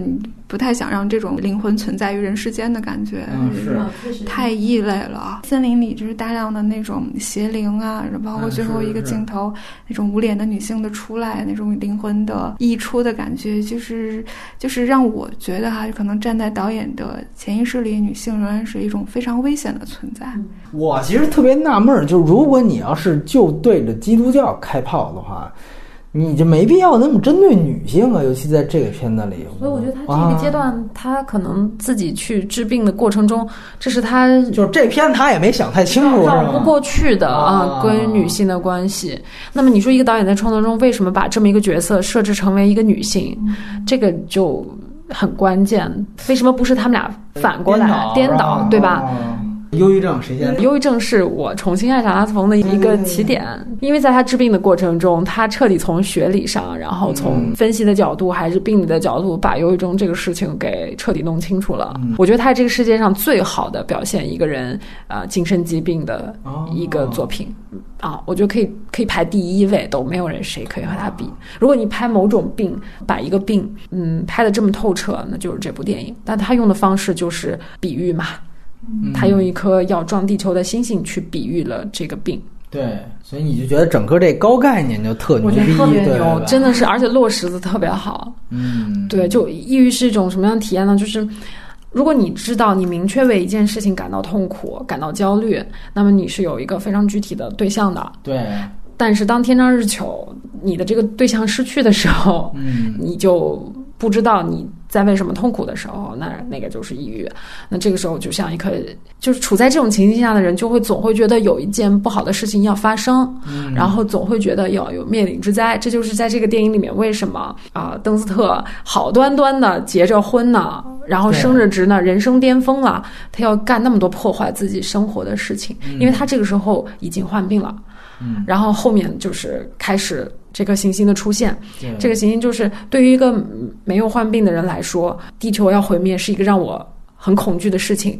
我明确知道这个事情要来，然后我要死，然后大家就躲，各种逃难的逃难，自杀的自杀。但是对于一个已经不知道要来的那个东西的人是什么的时候，有一个具体的对象出现了，他就得到了一个救赎。明白啊，然后他才会有结尾的那一个，就是当所有人都没有办法面对地球要毁灭的现实的时候，而这个病人却是最淡然的。嗯，而这个电影里面，这完全是拉斯冯自己的患病记录，体验对患病记录，像一个问诊手册一般的详细使用说明书。嗯嗯嗯，对，嗯，所以他在这个患病的过程中，我相信他是经历了一个，就是没有把自己完全交给了医生和药物，他还是用很多呃理性的。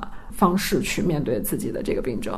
所以你觉得他其实最后也没有给出一个真正的解决方法，是吗？这个怎么解决？就是该吃药吃药，该维持维持嘛。而且现在讨论这个病太多了，几乎我觉得谁没有点这种抑郁的情绪或者是抑郁症呢？对吧？而且我还真没体验过，它还普遍，它还普遍的存在。所以，如果要是视觉化表现，我瞎说啊，是不是最后就得点燃木星，它就整个视觉化的表现出来了？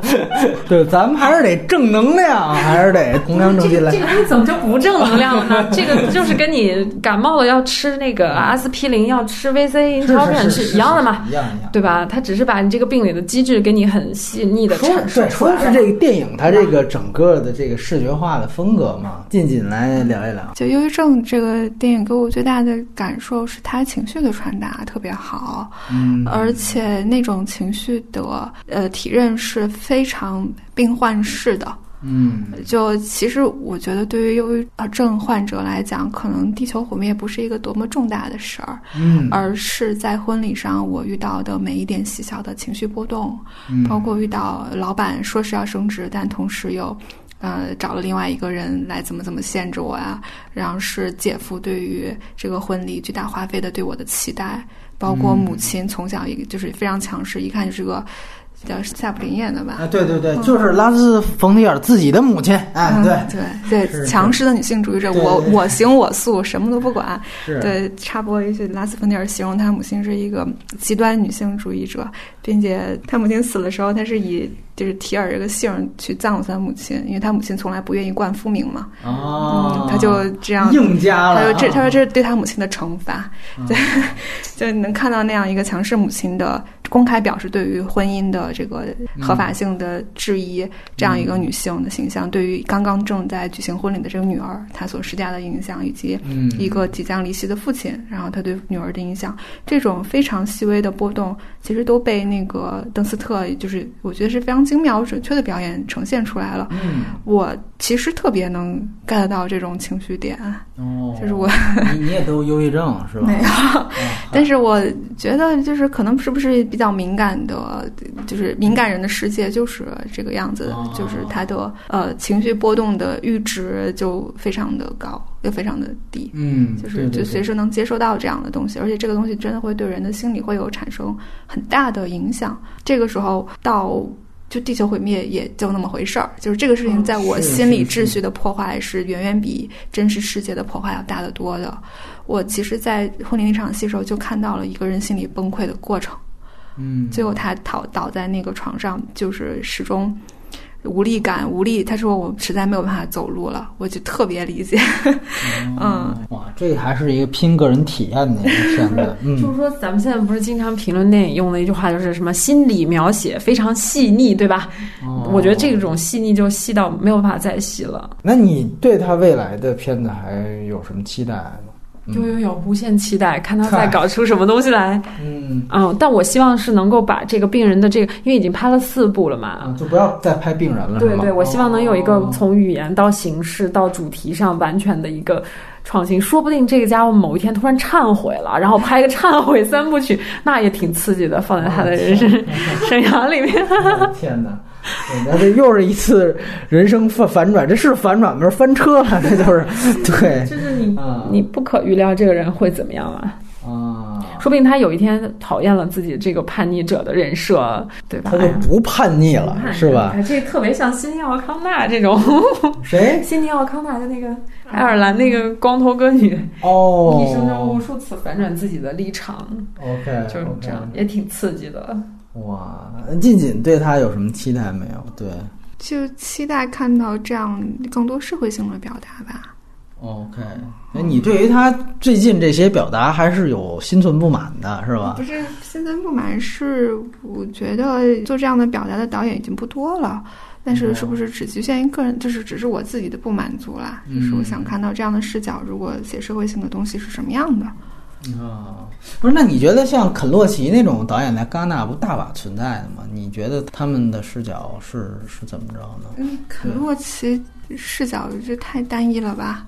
就他永远不是只拍那种就是底层的，嗯以及那些阶级性的东西。但是我说的可能不只是这个吧。就是哈内克那种的。因为我是觉得啊，我是觉得戛纳系的导演大部分现在都拍都关注社会，就个热点来回拍拍来拍去的。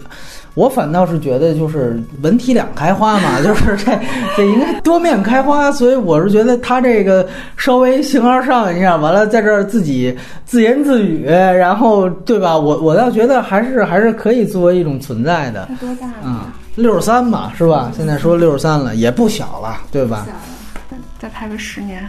嗯，差不多。当然，你你要是照着海内克那个，那还没结没完呢。我觉得挺好，他们要是能接着拍。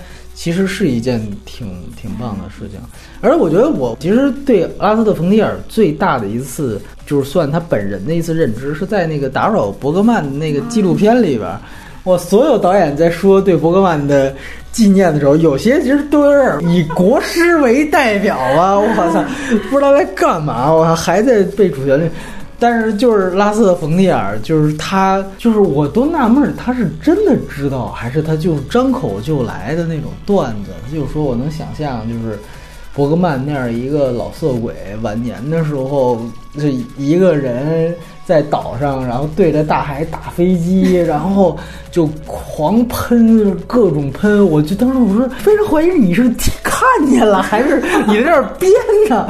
我操，说的太细节了，你知道吗？然后。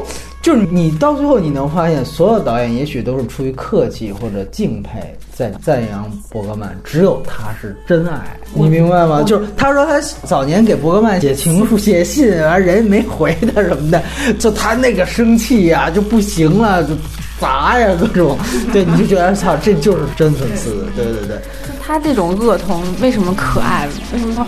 就坏到这种程度还喜欢他，他是一个把“坏人”两个字刻在脸上的人。这种人对这个世界是最无害的、最安全的。最可怕的是那个戴副好人面具的那种 那种坏。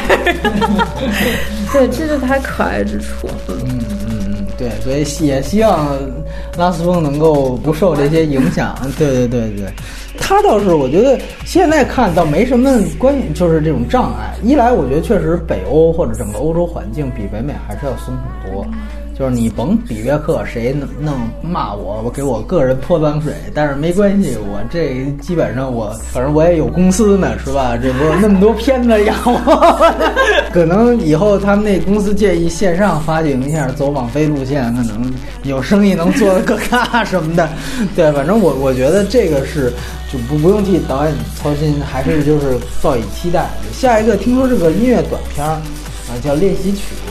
我也不知道会拍成什么样，就是你想音乐，你想那就之前只有黑暗中舞者，我也挺好奇，他要是有一个更锋利的角度，然后再以音乐形式进来，我觉得也未尝不可，对吧？之前都没怎么注意过他在这个音乐音乐上，因为黑暗中舞者的那个音乐的那个概念，一定不是他自己本人的。